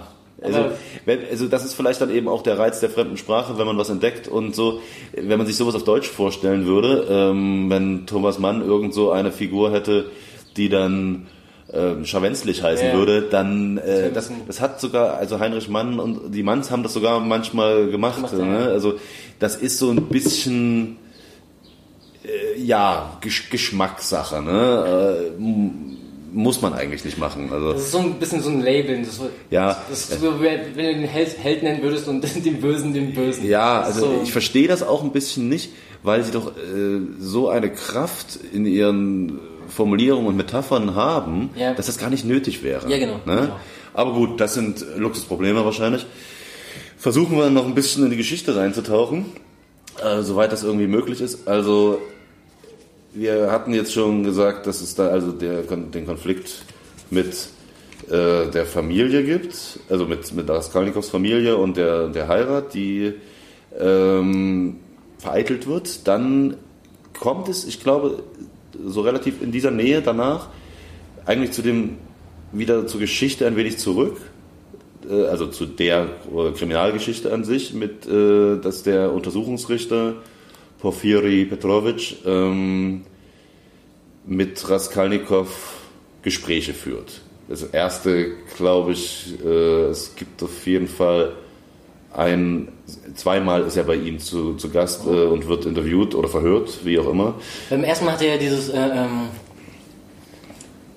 es geht ja immer wieder auch um die Psychologie und Ja, auch um, um diese Mechanismen, wo halt auch einfach die Sprache dann unglaublich wichtig ist. Gerade in so einer Ja. Verhörsituation wird halt jedes Wort auf die Goldwaage Ja, ja, gelegt. ja, ja. Da ist halt auch für den Also, Autor wichtig. Äh, äh, Porfi- Porfiri Petrovic, also der Untersuchungsrichter, finde ich, das ist eine, eine literarische Figur, kommt mir so vor, als ob sich endlos viele Kriminalgeschichten, also Autoren Ja. von Kriminalgeschichten daran angelehnt Ja, haben. genau. Das ist also wenn, wenn der ein oder andere vielleicht mal Columbo zum Beispiel gesehen hat. Ja. Also das ist, das Ja, ist fast genau. deckungsgleich. Genau. Ne? Also äh, es ist so dieses, dieses klar, Unschuldig tun, erstmal. ja, also nee, um Belanglosigkeiten sprechen und dann wieder auf das Wesentliche unvermittelt Genau. zurückkommen. Das Schöne aber hier, das wirklich äh, Exzellente, ist, dass Raskolnikow sich ja immer als was Besseres hält und was Klügeres. Äh, und dieses Mittel der detektivischen Ermittlungen äh, kennen, zu kennen glaubt. Ja, und trotzdem darauf reinfällt. Und trotzdem darauf reinfällt. Also das ist äh, eines von den vielen wirklich exzellenten ähm, äh, Methoden, die mir wirklich sehr gefallen haben. Und dieses Gespräch, ähm, das ist in meinen Augen sowieso das, fast das Filetstück des Romans, äh, wo es dann wohl auch zum ersten Mal der Aufsatz von Raskolnikow erwähnt wird, den er da wohl in einer Zeitschrift veröffentlicht hat. Und alleine das ist ja schon großartig, dass er ähm, es geschafft hat, einen Aufsatz verlegen zu lassen, in dem eben seine ungaren Thesen verschriftlicht sind, Ja. die, was wir jetzt schon mehrfach erwähnt hatten. Und das macht ihn für Porfiri Petrovic natürlich verdächtig, weil, beziehungsweise, Na, weil er ist, er ist ja in diesem, was, was super witzig ist, bei seiner Tat. Als er diese Tat beschreibt, Ja. sogar, sogar später noch, als er die Tat schon begangen hat und dilettantisch begangen hat, Ja. schwärmt er noch dem, was er tun würde, wenn er es machen würde. Aber seine Idee ist ja, dass äh, die, die meisten Verbrecher äh, ähm, da, geschnappt werden, weil sie dumm sind. Ja, ne? ja. Und weil, weil- sie nicht den Willen haben und nicht das Zeug dazu haben, ein gutes Verbrechen, äh, ein perfektes Verbrechen. ein perfektes Verbrechen. Und er denkt, er hätte den Verstand, äh, um das zu machen. Und letztendlich, was auch ein Punkt ist, den äh, Matchpoint, das ist vielleicht auch nochmal ein Thema, aufgreift, er hat mehr Glück als Verstand. Er hat bei weitem nicht so viel Verstand, äh, äh, wie er denkt. Und er denkt ja, dass dieser Aussatz von ihm nicht äh, äh, äh, ähm, veröffentlicht wurde. Ja. Er weiß das ja nicht. Und letztendlich beschreibt er in dem Aufsatz, ah, der erste Teil des Aufsatzes ist es, dass er beschreibt diesen Zustand, dass jemand, wenn er ein Verbrechen begeht, in so einer Art Krankheit, in so einem Krankheitszustand ist, in Ja. so einem Trauma, was er ja selbst ist. ist, ja. Und was ja auch unter Zeugen gesehen wurde, wie Ja. er in diesem Krankheitszustand war. Und dann im zweiten Teil seines Aufsatzes beschreibt er dann halt äh, äh, äh, seine, seine, These äh, von den Menschen und den äh, äh, den einfachen Menschen, wie hieß es? Also auf jeden Fall Machtmenschen waren die einen und dann die anderen, glaube ich, die einfachen Menschen, oder? Nee, er, er hat in, in, das eine ist die Masse und den anderen spricht er eigentlich auch, er sagt von den Menschen redet, von die Leute, die sich eigentlich Menschen nennen dürfen. Also zumindest in meiner Übersetzung sagt er auch so von wegen, dass eigentlich nur diese, diese Machtmenschen ist den, dem Namen Mensch gerecht werden. Und das andere ist mehr die graue Masse, die nur dazu dient, Ja. die Menschen äh, äh, zu ernähren und hervorzubringen. Ja, ja. Aber eigentlich, so verstehe ich, aber habe ich das verstanden, eigentlich keine Menschen sind. Ja, Also, also ne- vielleicht jetzt keine Menschen, aber. äh, Nee, nicht, also, nicht, nicht das Ideal des Menschen verkörpern. Ja, es sind halt äh, der Pöbel, Der die, Pöbel, ne, genau. die, die dummen, äh, sich treiben lassenden, aber auch schon notwendigen Menschen. Das Kanonenfutter. Nein, nicht nur nicht gleich so negativ. Also äh, das ist so, wenn, er geht so von der Hirte und Schäfer Ja, genau. vielleicht aus. Ne? Also diese Schafe sind ja trotzdem notwendig. Genau. Ähm, aber sie müssen halt geführt werden und äh, diese Hirten gab es immer, wird es immer geben und müssen sich de- dessen bewusst sein, dass sie das sind, äh, dass sie Hirten sind und Ja. ja, so in die Richtung. Es gibt ja so eine Richtung von, äh, ähm, na. Oh Gott, wie heißt der denn? Also Äh, äh, äh, ähm, der die Mittel. das ist die Bibel, oder? Nee, äh, dieses berühmte Werk, dass der Fürst ähm, alle Mittel ähm, nutzen Ach, muss. Machiavelli. Das ist Machiavelli. Ähm, äh, äh, Dostoevsky wird ja auch nachgesagt, jetzt ist schon wieder so ein bisschen Metakritik, dass, ähm, beziehungsweise nicht Dostoevsky, sondern dass Nietzsches Übermensch damit auch sehr viel zu tun hat mit äh, Schuld und Sühne, mit dem Raskolnikow. Ne? Dass, dass diese, äh, diese Theorie der, wenn wir es so nennen wollen, Hirten und Schafsherden, das ist ja im ausgehenden 19. Jahrhundert eine sehr populäre Theorie. Genau. Ja? Äh, wenn man äh, ehrlich ist, bis heute geblieben, nur wird heute politisch korrekt nicht mehr so direkt darüber gesprochen. Damals war die Rede noch ein wenig freier, vorsichtig gesagt, oder man hat viel mehr unbedarft vor sich hingeplappert, hat viel ausprobiert. Ich denke, in geschlossenen Kreisen bei Bilderberg oder sonst wie wird dieser Theorie der Hirten und Schafsherden immer noch gehuldigt. Ich glaube, es ist auch, also andersrum gesehen, äh, es gibt aber auch noch die, äh, ähm, wir, haben immer noch trotz der Bankenkrise äh, äh, äh, also die, die Idee des, äh, äh, äh, also diese Idee von wegen, die da oben, die das schon können, wird ja auch immer noch publiziert. Also ne, dieses von wegen, hier Nein. Trump, von wegen, der, ist reich geworden, Ja. nicht ohne Grund und bla, also die, diese Idee, dass Ich habe jetzt nicht, nicht Der- darüber gesagt, dass es so ist. der starke Mann Sondern ich, sage, ich sage, dass es äh, noch sehr viele Menschen gibt, Ja. die diese Theorie wahrscheinlich sehr anziehend finden. Hm? Ne? klar. Ähm, gut, aber das war jetzt ein kleiner Schwenk. Ähm, so, wir haben dann also ähm, dieses Verhör, was nicht als Verhör bezeichnet wird, aber also ein sehr intensives Gespräch, Ja. wo es hin und her wogt und ähm, ich, ich, finde das wirklich sehr spannend. Das kann man jetzt äh, schwer so auseinandernehmen, aber da geht äh, Raskolnikow auf jeden Fall ein wenig, na, wie soll man sagen, also schon ein Stück weit ängstlich heraus, würde ich sagen. Also er begreift, dass sich die Schlinge zuzieht, würde ich denken. Selbst in seiner Hybris erkennt er, dass da wahrscheinlich doch ein Verdacht da ist, dass äh, man, dass sein perfektes Verbrechen äh, immer immer unperfekter wird, so, ne? Beziehungsweise also am Anfang, äh, bis auf dann dieses eine Zwischenspiel, aber am Anfang seines äh, Verbrechens, nach seines, ne, kann man eigentlich davon ausgehen, oder, dass äh, ähm, niemand ihn gesehen hat. Ja. Ähm, Er versteckt die Wa er, er versteckt die Beute. auch, ne? Also, und es gibt eigentlich nichts, was gegen ihn spricht, außer mit, mit dem, äh, äh, dass sein Name da ist, aber das ist ja noch, eigentlich gibt es nichts gegen ihn. Ja. Und die größte Schwachstelle Ist er. ist er selber. Ja, na klar. Ne? Also eigentlich, solange er sich selbst nicht verpetzt, Ja, ja, ja. ist alles, ist alles kein Problem. Also er ist die Schwachstelle. Und das- das, weiß er und das weiß aber auch der äh, äh, Untersuchungsrichter. Das betet er sich ja auch regelmäßig vor. Das ist, das ist alles nur Indizien und Ja. Verdacht, äh, ver, üble Nachrede. Es gibt keine Beweise gegen ihn. Das äh, hält er sich ja lange Zeit äh, quasi so vor Augen und hält sich damit aufrecht. Aber äh, ihr vermutet es richtig, es wird nicht dabei bleiben.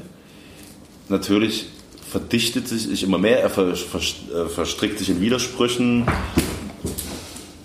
ähm, er, ja, wie, wie geht es eigentlich dann weiter? Lass mal nachdenken. Also nach irgend, irgendetwas passiert doch dann, dass der Verdacht auf ihn immer mehr fällt.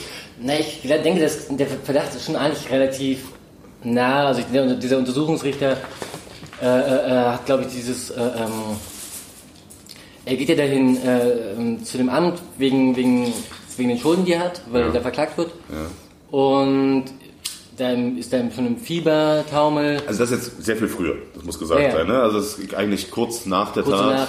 danach, so ein paar Tage ist er nach der Tat im Delirium. Ja. Dann geht er dahin und äh, äh, ähm, fällt halt in Ohnmacht, als das Gespräch auf diese äh, äh, äh, ähm, ermordete Alte kommt. Genau. Dann gibt es noch ein paar andere Verdachtsmomente, dass er in seinem Fieberwahn halt irgendwie vom Blut redet und solche Sachen, also die sich da irgendwie Ja, selbst ja. belastet. Und es gibt eine Szene, wo er tatsächlich auch im Delirium oder im halben Delirium zu diesem einen Samo, Rasomuschi. ja, nee, nicht äh, zu dem Samo, äh, dem äh, ähm, Sa- Samotov geht und ihm sagt da in diesem Café, was wäre, wenn ich die Alte umgebracht hätte. Also ne, wo, wo er so halbwegs Ah, ah ja, ja, ja, ja. Stimmt, eigentlich schon, stimmt. ge- gesteht, ich habe die umgebracht. Wo er mit der Sache spielt. wo er mit der quasi. Sache Ja, spielt. ja, ja, aber ja. auch halb in diesem Zustand von wegen, ich würde gerne gestehen, damit ich es hinter mir habe. Ja, ja, ja. Äh, genauso wie, wie was was so ein ähnlicher Zustand ist, was er glaube ich auch sogar selbst sagt, wie als er hinter der Tür steht und die Leute klingeln und er am liebsten die Tür aufmachen würde und sagen, ha, ich habe sie umgebracht. Also dieses, das zu zeigen, so von mir, ihr könnt mir gar nichts. Ja, ne? Also ja, auch, das hat ja auch so, ein, so eine Mischung aus kompletter Verzweiflung und Und Befreiung. Befreiung und äh, Größenwahn. Ne? So dieses, ihr könnt mir gar nichts, ich bin Herr über alles. Ich bin Ja. unangreifbar. Ja, ja, ja. Gut. Äh, ich würde sagen, das überspringen wir mal einiges auf jeden Fall. Muss man jetzt noch sagen, was ein, ein wichtiges Element dann im zweiten Teil auf jeden Fall ist, ist seine aufkeimende Zuneigung zu Sonja. Ja. Also die erinnert euch noch, die, die Tochter von Marmeladov, die also als äh, leichtes Mädchen die Familie durchbringt, die, ein, die wirklich als ein durch und durch gutes, äh, edles äh, Wesen dargestellt wird, die ähm, Naja, findest du nicht, ne? also sie, sie, sie ist auch ein bisschen die Gottesnäherin, sie ist ein bisschen naiv. Sie ist, also, ja, aber, aber sie ist grundgut. So. ja, das ist grundgut. Naja, also es, es ist schon diese, diese, diese unschuldige, Unschuld in dem Sinne natürlich in großen Anführungszeichen, aber Ja. äh, diese unschuldige, reine Seele, die. Sie ist halt nicht die hellste. ja gut, das ist jetzt aber das Ja, ja, vom. Charakter her. Ne? Ob das die Definition von grundgut ist? Äh, ähm, ja, sie ist gut. Ja, sie, ne? sie- und, klar. und der äh, quasi ge- gefallene Engel, der verdorbene Raskolnikow, fühlt Aber was heißt grundgut? Äh, Sie, sie, sie, ist ein gefallenes Mädchen. Also, Aber, aber eben, das ist ja, das wird zum Beispiel für die Zeit erstaunlich offen dargestellt, dass sie da zwar etwas macht, was von der Gesellschaft geächtet wird, aber sie trotzdem eine, ein edler Mensch äh, ist, dass sie also auch als gefallenes Mädchen, als, als leichtes Mädchen dennoch eine hohe Moral hat. Das ist er- erstaunlich, wie das da eigentlich dargestellt wird. ja, das, ist auch noch, noch anderes Thema. Ja, das, das stimmt. Äh, ähm, aber man, die, die, wie sie von der Gesellschaft trotzdem ausgegrenzt wird, das ist halt schon noch da. Und auch wie sie sich selber wahrnimmt. Ja, ja. Und dass sie sich selber so wahrnimmt, dass sie äh, äh, diesen, diesen Moment, wo äh, Dunja, Dunja. Ah, Dunja, ja. ja, das ist jetzt, Dunja ist der Kosename, ne? Äh, nee. Donetschka? Wird sie Dunja genannt? Äh, er nennt sie mal Dunja. Gott, das ist mir jetzt völlig entfallen. Ähm, kann sein, ja.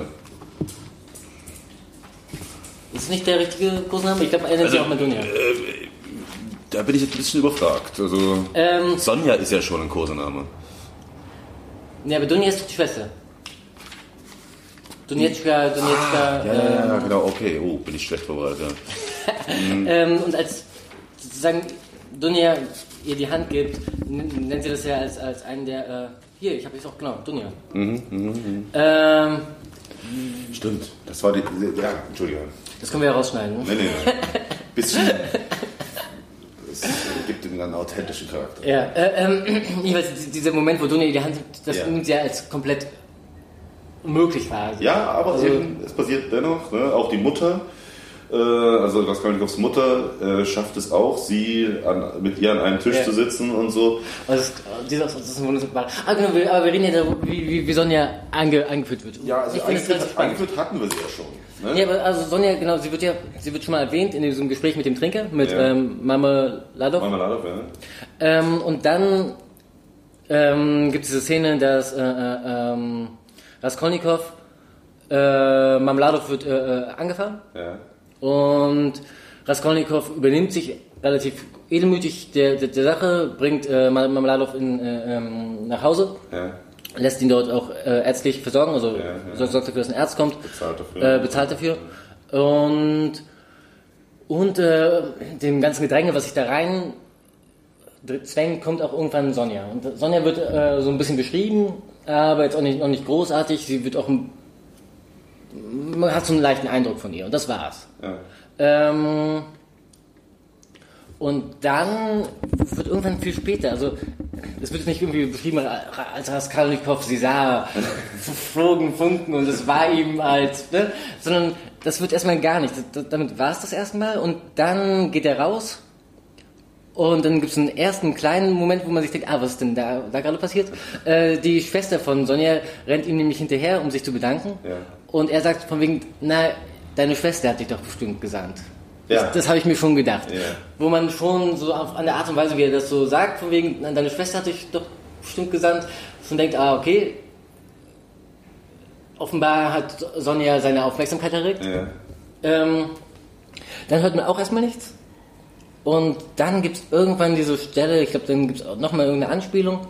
Und dann gibt es eine Stelle, wo seine Schwester und seine Mutter ähm, mit ihm. Achso, man, man, man merkt, dass er auf einmal optimistischer wird. Das dann so das nächste. Wir wissen aber noch nicht, warum er optimistisch ist. Ja, ja. Wir, wir merken nur, dass er auf einmal optim- optimistischer seine Lage sieht. Hat auch kein Fieber mehr. Er hat kein Fieber mehr.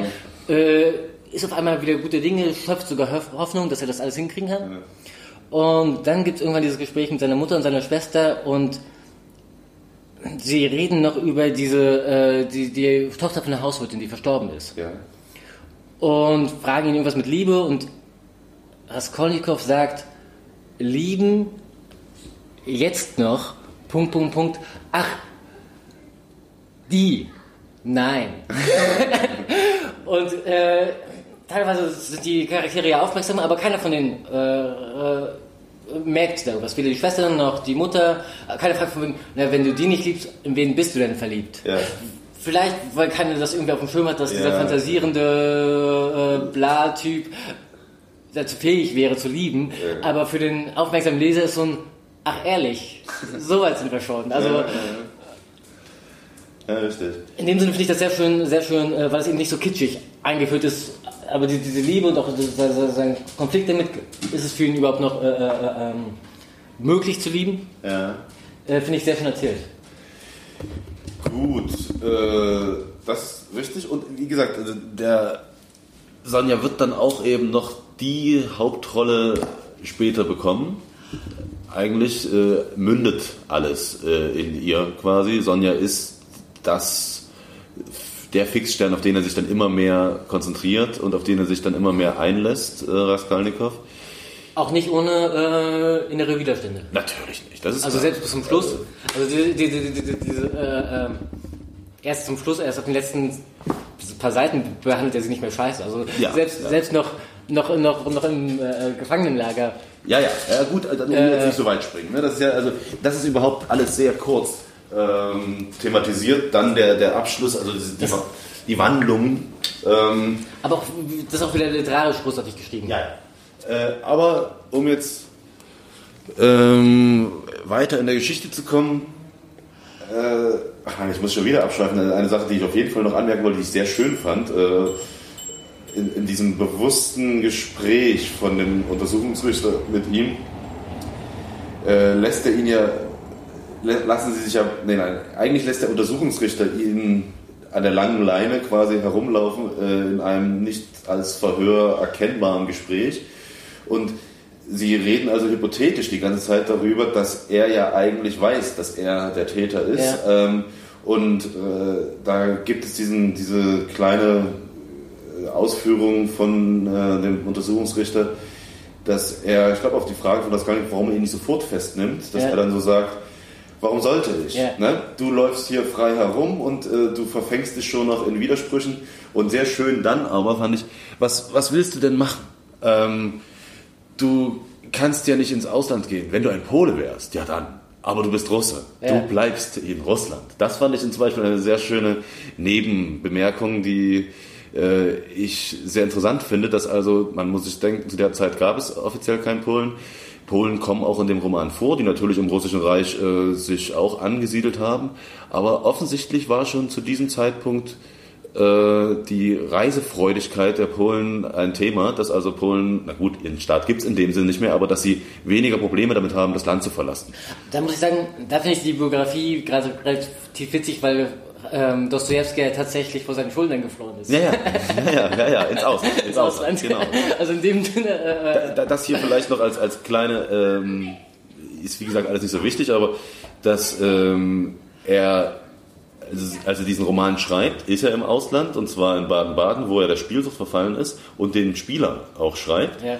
Ähm, er hat aber irgendwie dem, seinem Verleger dann einen Vertrag unterschrieben, dass er ähm, in- innerhalb von drei Jahren einen großen Roman äh, schreiben muss. Ansonsten wären alle Rechte an seinen Werken an den Verleger gefallen. Und deshalb schreibt er, äh, bevor er äh, Schuld und Sühne, was er angefangen hat zu schreiben, äh, den Spieler, was Ja. als Roman dann durchgeht. Und damit 90 ist er. Tagen oder so, oder Ja, ja, 21 genau. Tagen. Damit hat er quasi seine Aufgabe erfüllt und kann sich dann in aller Ruhe diesem Riesenroman widmen. Ne? Ja gut, das nur nebenher. Also, aber ich habe gelesen, äh, dass irgendwie Schuld und Sühne ja schon irgendwie kurz nach seinem, äh, äh, ähm, also dass vermutet wird, dass er Schuld und Sühne, dass, dass er die ersten Ideen zu Schuld und Sühne dann tatsächlich auch schon äh, im Gefängnis. Ja, ja. Ne, das, das ist ja eben diese ganzen fr- früheren Entwürfe, die ja auch schon mal vorkamen, wo es noch aus Rainer Raskolnikows Sicht geschildert wurde und wo, also da gibt es verschiedene Entwürfe seinerseits. Er An dem Buch hat er schon länger als das eine Jahr gearbeitet. Das ist, lag immer wieder auf Halde bei Dostoevsky, keine Frage. Wollen wir noch einen Tee aufsetzen und äh, machen wir hier an der Stelle mal eine Pause und äh, setzen uns hier auf. Ja, das ist richtig.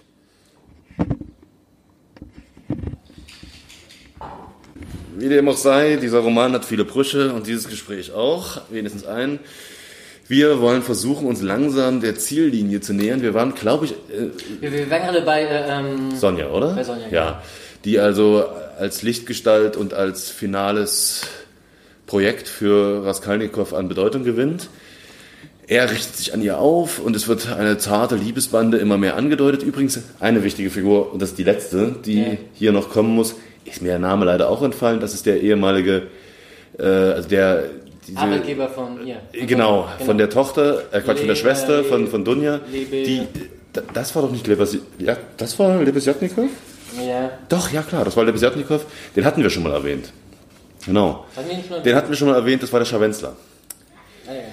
Der taucht nämlich kurz auf, das sei nur kurz erwähnt. Das finde ich auch eigentlich eine ganz schöne Geschichte, weil die Figur finde ich auch eigentlich gar nicht so schlecht. Äh, er, also kurz erwähnt, sie war angestellt in der Provinz bei ähm, als als wie gesagt Gouvernante, glaube ich. Ähm, und er, das will ich jetzt alles gar nicht ausführen, äh, äh, macht sie auf jeden Fall an, macht ihr den Hof und belästigt sie, würde man heute, glaube ich, sagen. Das ist ja die Frage. Ja gut, ja, äh, und äh, sie kriegt, äh, ihr Ruf wird dadurch beschädigt in der Provinz, dann aber wieder hergestellt.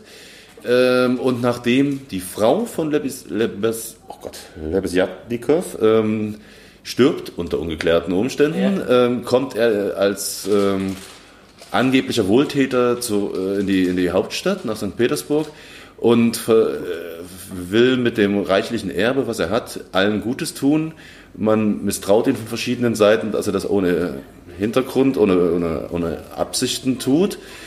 Ähm, wie dem auch sei, er bringt sich dann um, das ist jetzt ein ganz großer Sprung. Das ist jetzt sehr vereinfacht dargestellt. Ähm, aber er hinterlässt tatsächlich ähm, sehr viel Geld, äh, auch für sie, also für, die, für, für, für Sonja, Ja. und ver verschafft ihr damit ein, Die Möglichkeit, Die- Raskolnikow. nee, die Möglichkeit für erstmal für ein selbstständiges Leben ohne, ohne finanziellen Druck und Sorgen. Das ist jetzt wirklich sehr zeitraffermäßig dargestellt. Ähm, und ich, wir können ja dann noch äh, Details ausführen. Auf jeden Fall ist das dann ähm, so ein wenig die, die Linie, der rote Faden des Romans, dass ähm, Raskolnikow offensichtlich so sehr sich zu Sonja hingezogen fühlt, dass er es nicht, dass er nicht mehr in der Lage ist, mit dieser Lüge oder dem, dem, dass er sie einbeziehen muss in, die, in seine Tat, dass er ihr gesteht, was er getan hat. Ja, aber dieses, das ist auch wieder so, so, so ein Punkt. Ähm, weil am Anfang, denke ich, ist da schon mehr sein Ego bei. Ne? Dieses von wegen, sich, dieses Gefühl zu haben, äh, äh, dass er immer noch geliebt wird, trotz allem. Ja. Das, ist, das, ist ja auch, das ist ja auch eine unglaubliche Gemeinheit. Äh, ähm, wie gesagt, dass er diese Tat begeht hat, ist ziemlich unglaublich und hat sehr viele verschiedene Komponenten. Und se- se- se- seine finanzielle Sorge ist dabei ein wichtiger äh, Punkt, aber eben auch diese Anerkennung. Ja. Und nachdem er diese Tat bekommen hat, äh, begangen hat, kriegt er nicht nur äh, die Möglichkeit, äh, wieder einen Verdienst zu haben ja, und kriegt Geld noch ohne Ende, sondern er, er erfährt auch eine, eine, eine, Liebe und Anerkennung von seinen, seinen Freunden, von seiner Familie, das ja eigentlich ungeheuerlich für ihn ist. Ja. Also, ne, die, die- diese Opferrolle, in die er sich da reinpackt, diese, nicht Opferrolle, diese Märtyrerrolle, er packt sich in diese Märtyrerrolle, äh, äh, wird er umgehend, äh, wird einfach beleidigt. Also es- geht halt einfach nicht. Ne? Also er, er will diesen Märtyrer sein und alle äh, vertuddeln ihn. Ja, ja, ja. Äh, ähm, jetzt habe ich den Faden verloren. Nee, ist schon, ist schon richtig. Ich wollte jetzt nur sagen, also das Geständnis erfolgt dann. Ja. Ähm, so, und das ist natürlich eine sehr, sehr merkwürdige Szene, ja, finde ich immer noch, wie auch wie, wie zögerlich und wie ähm, man kann sich wirklich vorstellen, wie die beiden da voreinander stehen und ähm, Nee, wie will er das erklären? Ja. Das ist halt eben tatsächlich nicht die Ja, Person, die offen ist für solche Ideen. Natürlich nicht. Ne? Und, und sie ist natürlich auch erstmal natürlich, logischerweise geschockt, aber ihre Liebe ist äh, da nicht gebrochen. Na, das ist gleich klar. Dann ist jetzt aber eben trotzdem die Frage, was tun. Ne? Sie macht, sie gesteht ihm, dass sie jeden Weg mit ihm weiterhin gehen wird. Also sie sind also offiziell dann ein Liebespaar, könnte man sagen. Na ja, doch. Ich glaube, das ist die Sprache der Zeit. Äh, Da wird, das ist dann, glaube ich, deutlicher, Ja. deutlicher wird's nicht. Ja gut, Ähm, aber von- von Seiten von ihm ist es ja noch nicht... Natürlich, dass er ihrer Liebe nicht würdig ist und bla und so klar. Ne? Aber sie hat auf jeden Fall äh, ihn als den ihren äh, Auserkoren. auserkoren und ist bereit, alles mit ihm zu ertragen, was da noch Sie, kommen mag. sie verherrlicht ihn ja auch. Also, sie, sie lernt ihn ja kennen als, den, als diesen Retter in Not, der, der selbst in dieser elendigen Kammer wohnt und sein letztes Geld gibt, Ja, um. ja, ja. Na, also sie lernt ihn ja tatsächlich kennen als diesen strahlenden weißen Ritter. Ja, ja, Ne? ja, ja, genau. genau. Ähm, weshalb dann auch das, glaube ich, äh, für sie in Ordnung ist, dass er eben auch eine, eine dunkle Seite hat und sie ihn dann retten kann. Ja, Und auch sie hatte, hatte auch schon dieses Bedürfnis, sich aufzuopfern äh, äh, äh, äh, ähm, für andere Menschen. Und nach dieser ähm, dann doch sehr schwierigen Szene des Geständnisses ihr gegenüber kommt es dann zu einer in meinen Augen noch zäheren Szene seines Geständnisses der Staatsmacht gegenüber. Mhm. Also Ja. da, das ist Wie er das äh, probiert und doch ja, ja, also das ist äh, der- das vermittelt mal wieder den Eindruck dieses zerrissenen, ungaren Menschen, der äh, Aber wie, wie oft, ne? Also dazu zu diesem The Thema nochmal von wegen, er ist halt nicht wirklich ein Mann der Tat. Wie oft in diesem Roman probiert er zu der Ja. Polizei zu gehen? Ja, ja. Und wie oft bricht er das ab? Ja. Also, ähm, und da ist halt dieser Charakter, äh, äh, Lebe, äh, wie? Besjatnikow? Das kann ich aussprechen. Mhm. Ähm, das ist nämlich eigentlich die Sorte Mensch, die er sein will. Genau, genau. Eben ja, dieser ja, neue. Mensch, der sich nicht um solche Kleinigkeiten kümmert, sich nicht um das Gesetz kümmert Ja, Äh, und der tatsächlich seine eigene Moral Ja, hat. exakt, ja. genau. Ähm, und witzigerweise mag Raskolnikow ihn nicht besonders. Er Genau. fürchtet ihn ein bisschen. Da sind wir wieder bei der Sache, man hasst das oder umgedreht, ne? also äh, egal. Es gibt natürlich für ihn auch immer noch die Option des Selbstmordes. Die wird auch thematisiert, dass er sich auch so äh, der ganzen Sache entziehen könnte. Und da leidet er dann auch wieder drunter, dass er dazu eben auch nicht äh, den Mut hat, das äh, hinzubekommen, dass er Ja, mehr das, das schafft. das, das ist ihm ganz wichtig, auch gegenüber seiner Schwester sagt er, es ist nicht aus Feigheit. Es ist nicht aus Feigheit geschehen. Ne? Das macht er ja mehrfach klar. Mhm. Äh, aber vor, vor sich, speziell als Lebesjatnikow es dann eben schafft, sich umzubringen, Und wie, wie, das ist auch wunderschön beschrieben, wie bringt er sich um? Eben nicht, äh, äh, wie, wie, Raskolnikow das macht oder irgendwie so ein Wärter, die, die da rumjammern und bla, sondern er geht wandern, denkt nach, äh, äh, ähm, schläft dann erstmal in Ruhe. Ja. Also was heißt in Ruhe? Er fantasiert Er also keine gute Nacht, aber er schläft doch mal eine Nacht drüber, steht dann auf und geht zu einem Schutzbeamten und erschießt sich vor dem Schutzbeamten. Ja, sehr, also ne, das ist eine... sehr männlich, sagen, könnte Ja. man so sagen. Ne? Also das ist äh, nicht das äh, verzärtelte Selbstmordbild, was wir so von Werther und äh, Konsorten kennen. Das stimmt. Das ist, wie gesagt, diese Figur ist auch einer meiner Favoriten in, in dem Ensemble der, des, Ja. des Romans, keine Frage. Er hat auch so eine wirklich sehr feine, ironische äh, Art, die mir immer gefällt bei Figuren, muss ich Ja. sagen. Also wenn man so Sympathien hat. Ähm, Er sagt diesen einen wunderschönen Satz. So bei ähm, Dostoevsky ist mir auch, abgesehen von, von, von, von der Dram Dramaturgie etc., äh, ähm, habe ich immer auch bei Dostoevsky so, dass er irgendwie so ein, zwei Sätze einbaut, wo man sich denkt, ach, wie schön, so, so, so kleine Perlen. Und Le Lebesjatnikow. sagt diesen einen schönen Satz, ähm, ist Ihnen schon mal aufgefallen, wie gerne die Menschen beleidigt sind? Und das ist so eine Perle, Ja, äh, äh, ähm, über die ich mich sehr gefreut habe. Ja, genau. So, auf jeden Fall, wir kürzen das in dem Sinne ab. Er, er, er schafft es tatsächlich mit mehreren Anläufen und viel, vieler Zögerlichkeit äh, zu gestehen. Und dann Hm? bricht äh, der Roman eigentlich unvermittelt ab. Und wir tauchen in den Epilog ein. Der geschrieben ist äh, in der Art und Weise, wie man ein äh, ähm, einen Bericht schreibt. Ja, ein also gerichtliches, keine, keine äh, Ich-Perspektive mehr, Genau, es sondern ist tatsächlich in dem nüchtern, am Anfang ist es komplett in einem richtig nüchterner äh, äh, Gerichtsprozess Mhm. ja, schrieb, ja, sag ich ja, mal. ja, ja. Und dann so langsam ein unbeteiligter Beobachter. urteilte äh, Beobachter und so langsam weicht die Neutralität dann zum Schluss ein bisschen. Also als es dann um äh, äh, Sonja und um Sonja geht, dann wird das wieder so ein bisschen aufgebrochen. Ja. Ähm, und dann ist es einfach eine kurz und knappe Erzählung, was passiert ist. Und der Ohne- Vollständigkeit halber handeln wir es auch kurz ab. Ich finde den Epilog gut, so wie er ist. Ähm, dennoch, aus meiner Erinnerung vom ersten Lesen, die, die ich hatte, hatte ich da irgendwie das Gefühl, dass das ausführlicher gewesen wäre. Also dieser Epilog ist Ja. wirklich sehr kurz und knapp. Das hatte ich anders in Erinnerung.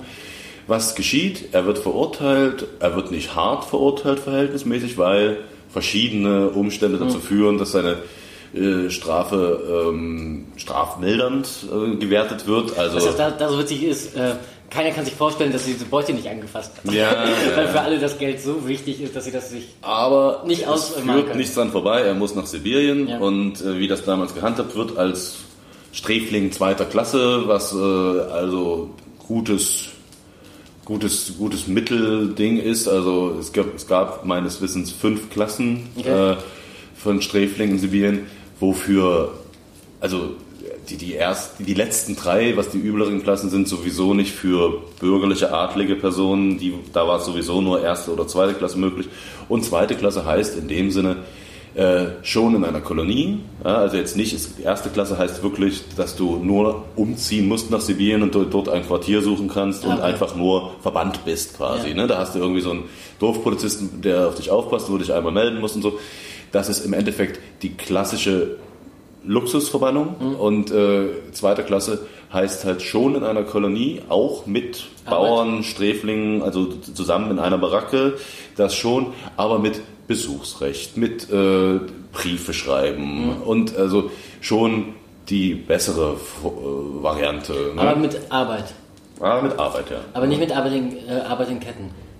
Doch, doch. Es wird sogar da erwähnt, dass er seine Ketten kaum noch spürt. Doch, Ja, genau, die doch. Ketten äh, sind dann natürlich dabei. Also, Arbeit in Ketten ist ja schon ja, ja. jetzt nicht so Nee, Luxus. es, ist luxuriös. jetzt, es ist jetzt nicht äh, die allerbeste Form der Bestrafung, die man sich denken kann, aber zu der Zeit, glaube ich, wird der Leser schon erkennen, dass er jetzt nicht die, die, das Schlimmste losgezogen hat und vor allen Dingen wird dann auch, glaube ich, mehrfach erwähnt, dass er, ich glaube, acht Jahre waren es und dass er ja dann, wenn er fertig ist, mit der wenn er die Strafe hinter sich hat, immer noch ein zweites Leben, dann wäre er irgendwie 30, äh, beginnen kann, wie dem auch sei.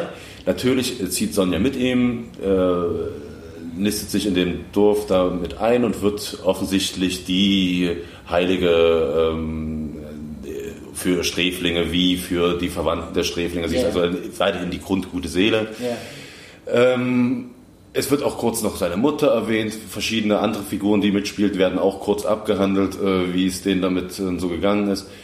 Aber das große Finale, der Moment des Sonnenaufgangs, ähm, des, des, man könnte es fast Happy End nennen, ganz kitschig, ist dann eben tatsächlich der Moment, in dem Raskolnikow der Sonja anfangs noch äh, sagen wir mal vorsichtig ignoriert, wahrscheinlich sogar, wahrscheinlich sogar ein wenig übler behandelt hat, sich nicht würdig ihrer gefühlt hat und oder wie auch immer, äh, urplötzlich erkennt, dass sie es ist.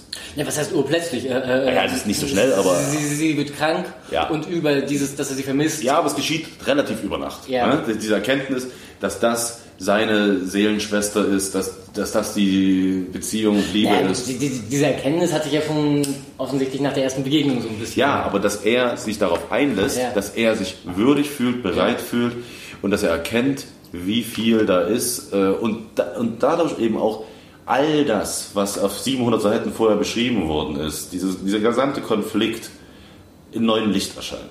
Ja gut, aber es ist nicht gelöst. Also in Nee, dem Sinne, es, es ist ja jetzt kein Happy End. Es, das, das Buch endet so ein bisschen mit dieser russischen Erzählweise, wie man sie von Märchen kennt. Aber das, liebe Kinder, ist eine andere Geschichte.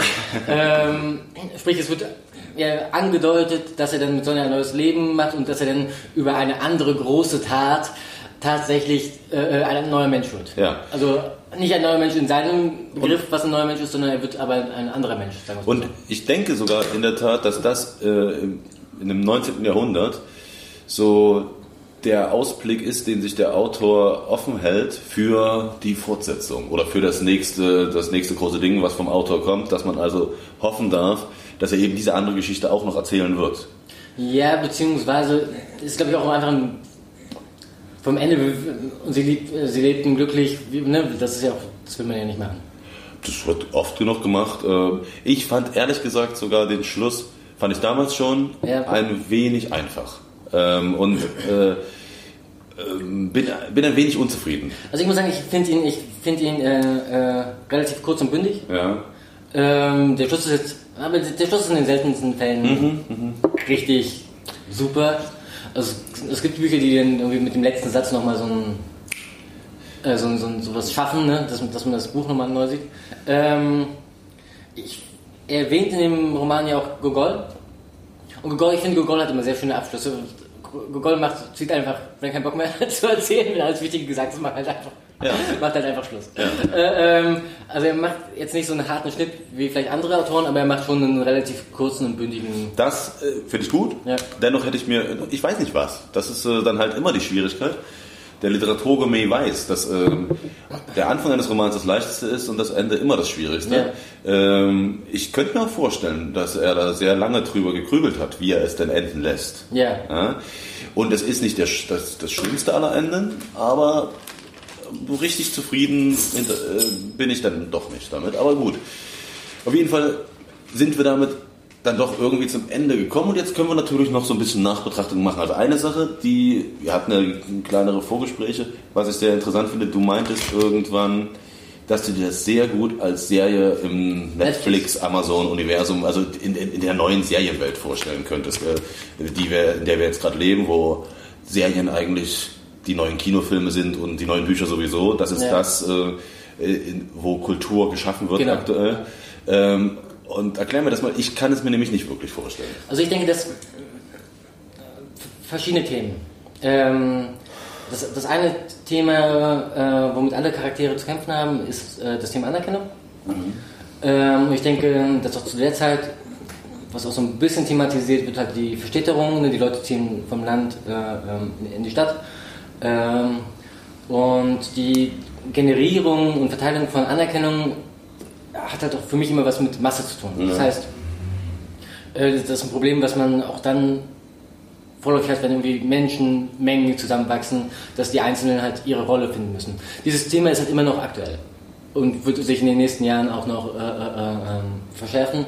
Ich denke, dass viele Themen äh, ähm, aktuell sind. Also es ist auf jeden Fall noch ein, Zeit, ein Roman, mit dem jeder heutzutage noch was anfangen kann. Ähm, Wenn man es so gekonnt rausstellt, wie wir das gerade gemacht haben, Ja. meinetwegen. Ja. Aber ähm, und er ist unglaublich spannend erzählt. das ist richtig. Aber ich will meine Skepsis äh, mal ähm, ausführen. Erstmal ist, kann ich mir, ich lasse mich gerne eines Besseren belehren, mh, Zeit und Ort schwer vorstellen ähm, bei, den, bei der aktuellen Serienkultur, die, wie dir vielleicht schon aufgefallen ist, dann doch sehr äh, im angloamerikanischen Raum sich äh, aufhält und wenig Themen äh, jenseits des eurozentrischen äh, auswählt. Also es gibt schlechte Serien über Genghis Khan, äh Quatsch, äh, Marco Polo. Ja, es, okay. äh, es, gibt, es gibt die Antike eventuell, aber das ist auch eurozentrisch. Und gut, Russland kann man einwenden, ist vielleicht auch Teil von Europa, aber das ist so eine schwierige Sache. Also das zaristische Russland Mitte des 19. Jahrhunderts. Ich weiß nicht, wenn man es machen würde, ob das so viele interessierte Zuschauer finden würde. Erstmal, egal wie gut sie ich, ich gemacht denke, was, was noch ein weiterer Punkt ist, ähm, äh, ähm, was, ähm, was ich auch sehr mag an äh, der jetzigen Serienkultur, Mhm.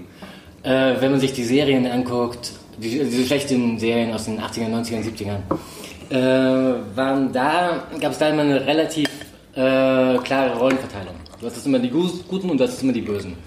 Ähm, das hat sich in den letzten zehn Jahren äh, gewandelt. Und du hast Serien wie Breaking Bad, Sopranos, Ja, ja. The Shield, was auch immer, was auch immer, Ja. äh, äh, Game of Thrones.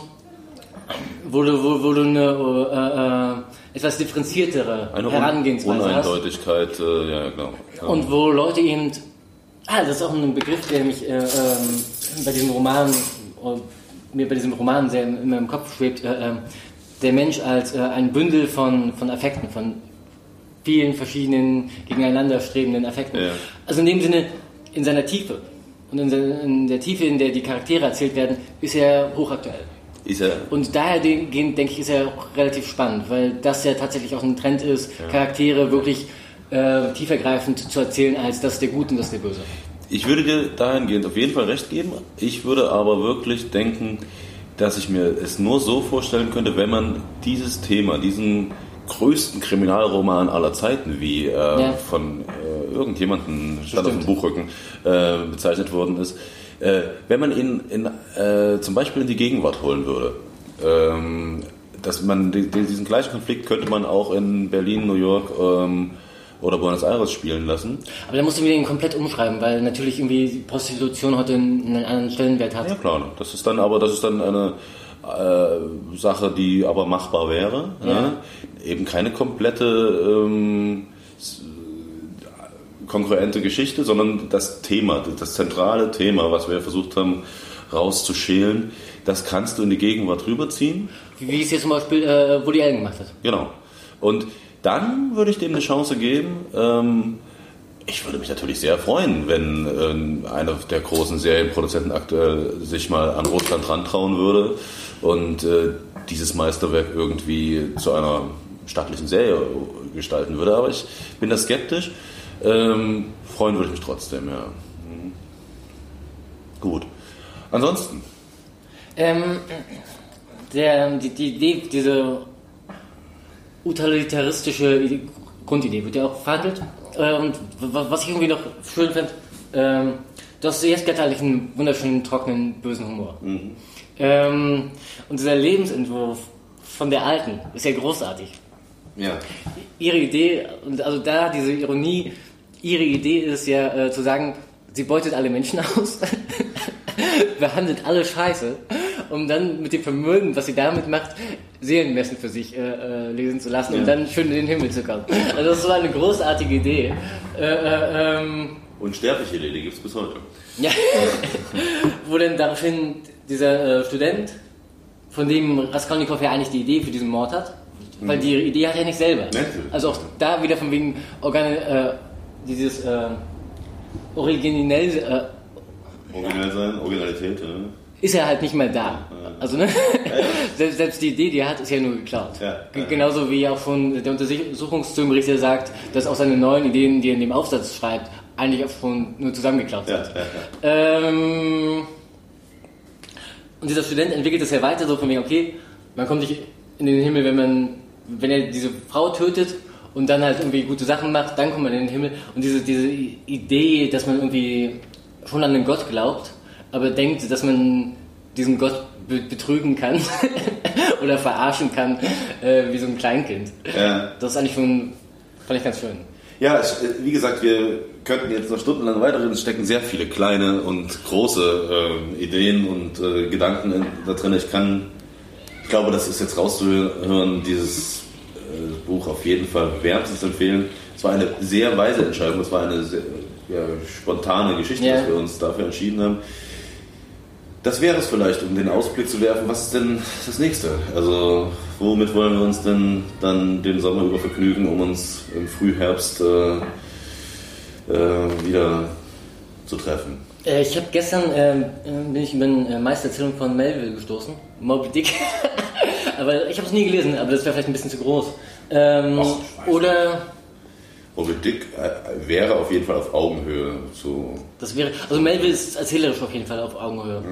Ähm, wie heißt denn dieser ähm, Autor, der dieses Q13? Äh, Murakami? Ja. Nein. Nee? Nein. Also, also hast du das mal angefangen? Äh, ich hab's, ähm, das Buch habe ich als Audiobuch mal angefangen, fand ich sehr schön, aber ich habe es noch nicht weitergemacht. Also, das gab es tatsächlich mal umsonst bei Amazon. Es lagert ähm, bei mir herum. Aber er hatte mehrere Sachen geschrieben, auch kleinere. Ja, klar, aber Q13. Ähm, da vertraue ich einem anderen Podcast, der sich mit Literatur beschäftigt und Ja. das ist derart verrissen worden und die Gründe, dass es jetzt kein bösartiger Verriss äh, sind, trifft dich, scheint wirklich eines der unsäglichsten, zähesten und inhaltsleersten, gehaltslosesten Bücher zu sein, was in den letzten 20 Jahren geschrieben worden ist. Also da möchte ich mein Veto einlegen, also das Okay. nicht. Äh, natürlich kein, erstmal kein Russe weiter. Ähm, Was hältst du denn von Melville? Melde finde ich eine ganz gute Idee, ehrlich gesagt. Das ist, ich habe das tatsächlich schon mal gelesen, fand das auch gut, hat auch ähnlich wie das, was wir jetzt gerade hinter uns haben, sehr viel, sehr viel ähm, Gehalt, sehr viel Inhalt, sehr viel ähm, Nebenstories. Ja, also Vielleicht sollten wir auch lieber ein kleineres Buch nehmen. Fällt mir dabei ein. daran, wie wir lange wir daran gelesen haben, ist schon richtig. Tatsächlich, gut, wir werden das jetzt hier wahrscheinlich nicht entscheiden, wir lassen es mal durch den Kopf gehen. Ähm, ich guck mal, was ich eigentlich auf meiner Liste sowieso vorhatte jetzt zu lesen, dann werden wir sehen. Ähm, damit würde ich sagen, wir. Vielleicht noch ganz kurz, Ja. äh, wa- was war denn für dich so als, äh, als Fazit das, äh, ähm, was du an diesem Buch am spannendsten findest? Gut, das ist richtig. Also erstmal, ich weiß nicht, ob ich das in diesem längeren Gespräch jetzt schon gesagt habe, muss ich sagen, dass ich tatsächlich mit Dostoevsky wieder ein wenig versöhnt bin. Also in meinem, ich habe das in meiner Jugend schon gelesen, weil ich die Sprache großartig fand und auch spannend fand. Aber ähm, ich fand Dostoevsky in meiner Jugend immer sehr anstrengend wegen seiner gesamten moralethischen Okay. Geschichte, die mir nicht viel gegeben hat. Also Obwohl er jetzt nicht so ein gut böse Dingens aufmacht? Nein, das nicht, aber äh, irgendwie vielleicht habe ich dann doch immer den Autor im Hinterkopf, zu viel. Ja. Äh, und da war für mich Dostoevsky immer so eine Figur, ich, wo ich so, so das Gefühl hatte, der will mich äh, dann doch wenigstens indirekt in eine Richtung treiben, wo ich nicht hin will. So, ne? Dieses Ja. eben religiös, äh, russisch, ähm, europakritisch, demokratiekritische, äh, das westfeindliche, so, das war mir äh, immer so ein bisschen ein Problem. Jetzt, wo ich es mehr gelernt habe, den Autor vom Werk zu trennen, habe ich das Buch wirklich genießen können. Und ich glaube, ich habe auch schon gesagt, äh, was äh, meine persönlichen Höhepunkte in dem Buch waren. Ja. Also der, der, auf jeden Fall der Dialog äh, mit Porphyri, äh, der, da steckt so viel drin, äh, auf dann für verhältnismäßig wenig Seiten. Ähm, ich fand dann auch, ich glaube, man nennt sowas Milieustudien, also wirklich die Beschreibung von, von Petersburg äh, zu dieser Zeit, äh, sehr farbenprächtig und äh, wirklich glaubwürdig. Und natürlich äh, Lebasjatnikow und äh, Rasumichin zu teilen als Figuren. Sehr schön, immer wenn sie aufgetaucht sind. Das Okay. sind so meine Highlights in diesem Buch. Ja. Und bei dir? Ähm, ich finde, äh, ähm, also die, die, die, die, Sprache mit, die, was er geschafft hat, äh, ähm, ich kennst, kennst, du, kennst du Schnitzler? Ja? ja. Ähm, der hat ja dieses geschafft, irgendwie äh, Erzählungen, die ja aus der Sicht von irgendwie einem, einem kleinen Mädchen oder von einem, und so, dass man sich über die Sprache äh, gut in den Charakter reinver- reinversetzen kann. Das hat er aber immer mal gemacht, immer gemacht mit einem Charakter und dann in der anderen Erzählung mit dem anderen. Aber das in einem Werk zu machen mit so vielen verschiedenen Charakteren finde ich äh, äh, erstaunlich. ja. Ähm, ich finde es sehr schön erzählt, dramaturgisch. Und dann eben immer so, so kleine Perlen sind drin. Ja. Was ich selbst zum Beispiel auch sehr schön fand, auch die Mutter. Also diese Mutter ist so herrlich gezeichnet. Die, die Säufer. Die, Ja, die stimmt. Säufer sind großartig. Das meintest du irgendwann mal, also auch wenn ein das verwundern mag, dass es, äh, aber es muss hier gesagt sein, dass die alkoholisierten Dialoge Ja. äh, sowas von authentisch und glaubwürdig sind. Wir haben da ja auch einen gewissen Erfahrungshorizont. und also was ich damit meine, das äh, verwundern mag, dass in der russischen Literatur, die dem Wodka ja näher liegt als die deutsche zum Beispiel und dem Alkoholismus, dass es dann aber doch selten auch in der russischen Literatur derart gelungene alkoholisierte Dialoge gibt. Ja. Ja? Äh, mir fallen da wirklich nur zwei, drei Beispiele ein, die sich damit messen können. Da, daran erkennst du einfach auch die, die künstlerische, das künstlerische Talent und die Sprachgewalt von Dostoevsky. Die Äh, Beobachtungsgabe. Ja, ja, ja. Da, da, das ist seine Stärke, das ist mir wieder aufgefallen. Deshalb muss man eigentlich Dostoevsky lesen, äh, wenn man Bücher mag. Ja? Ah, und die, die Charaktere, es wird ganz viel ähm, mit Sachen gespielt, was die Charaktere nicht sagen.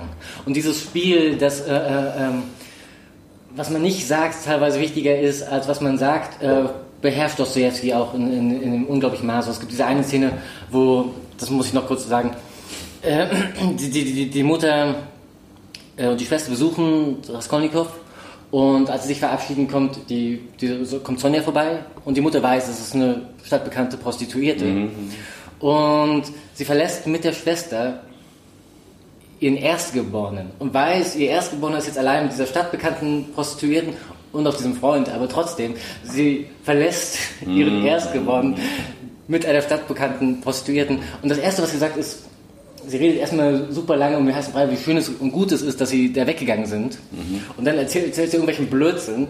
Und dann kommt sie darauf zu sprechen auf Sonja. Also, das ist so schön geschildert. Ja, man, man ja. ist so schön in dieser Situation drin, wie diese Mutter das jetzt so schön reden will, dass sie gerade ihren Erstgeborenen mit der Prostituierten allein lässt. Äh, äh, ähm, ja, die Schilderungen sind wunderbar. Ja. Ja gut, also nach dieser äh, abschließenden Lobhudelei dürfte durchgeschimmert sein, dass wir das aus vollstem Herzen empfehlen. Also es war eine sehr gute Entscheidung. Ich hoffe, unsere nächste Entscheidung äh, wird ähnlich gut sein, weil die Lebenszeit ist begrenzt und Zeit für schlechte Bücher ist äh, dementsprechend auch begrenzt und wir wollen also hier nur wirklich Bücher lesen, die irgendwie Ähnliches hervorrufen. Ne? In diesem Sinne würde ich sagen, das war's. Frohes Weiterlesen und äh, bleibt uns gewogen. Bis. bis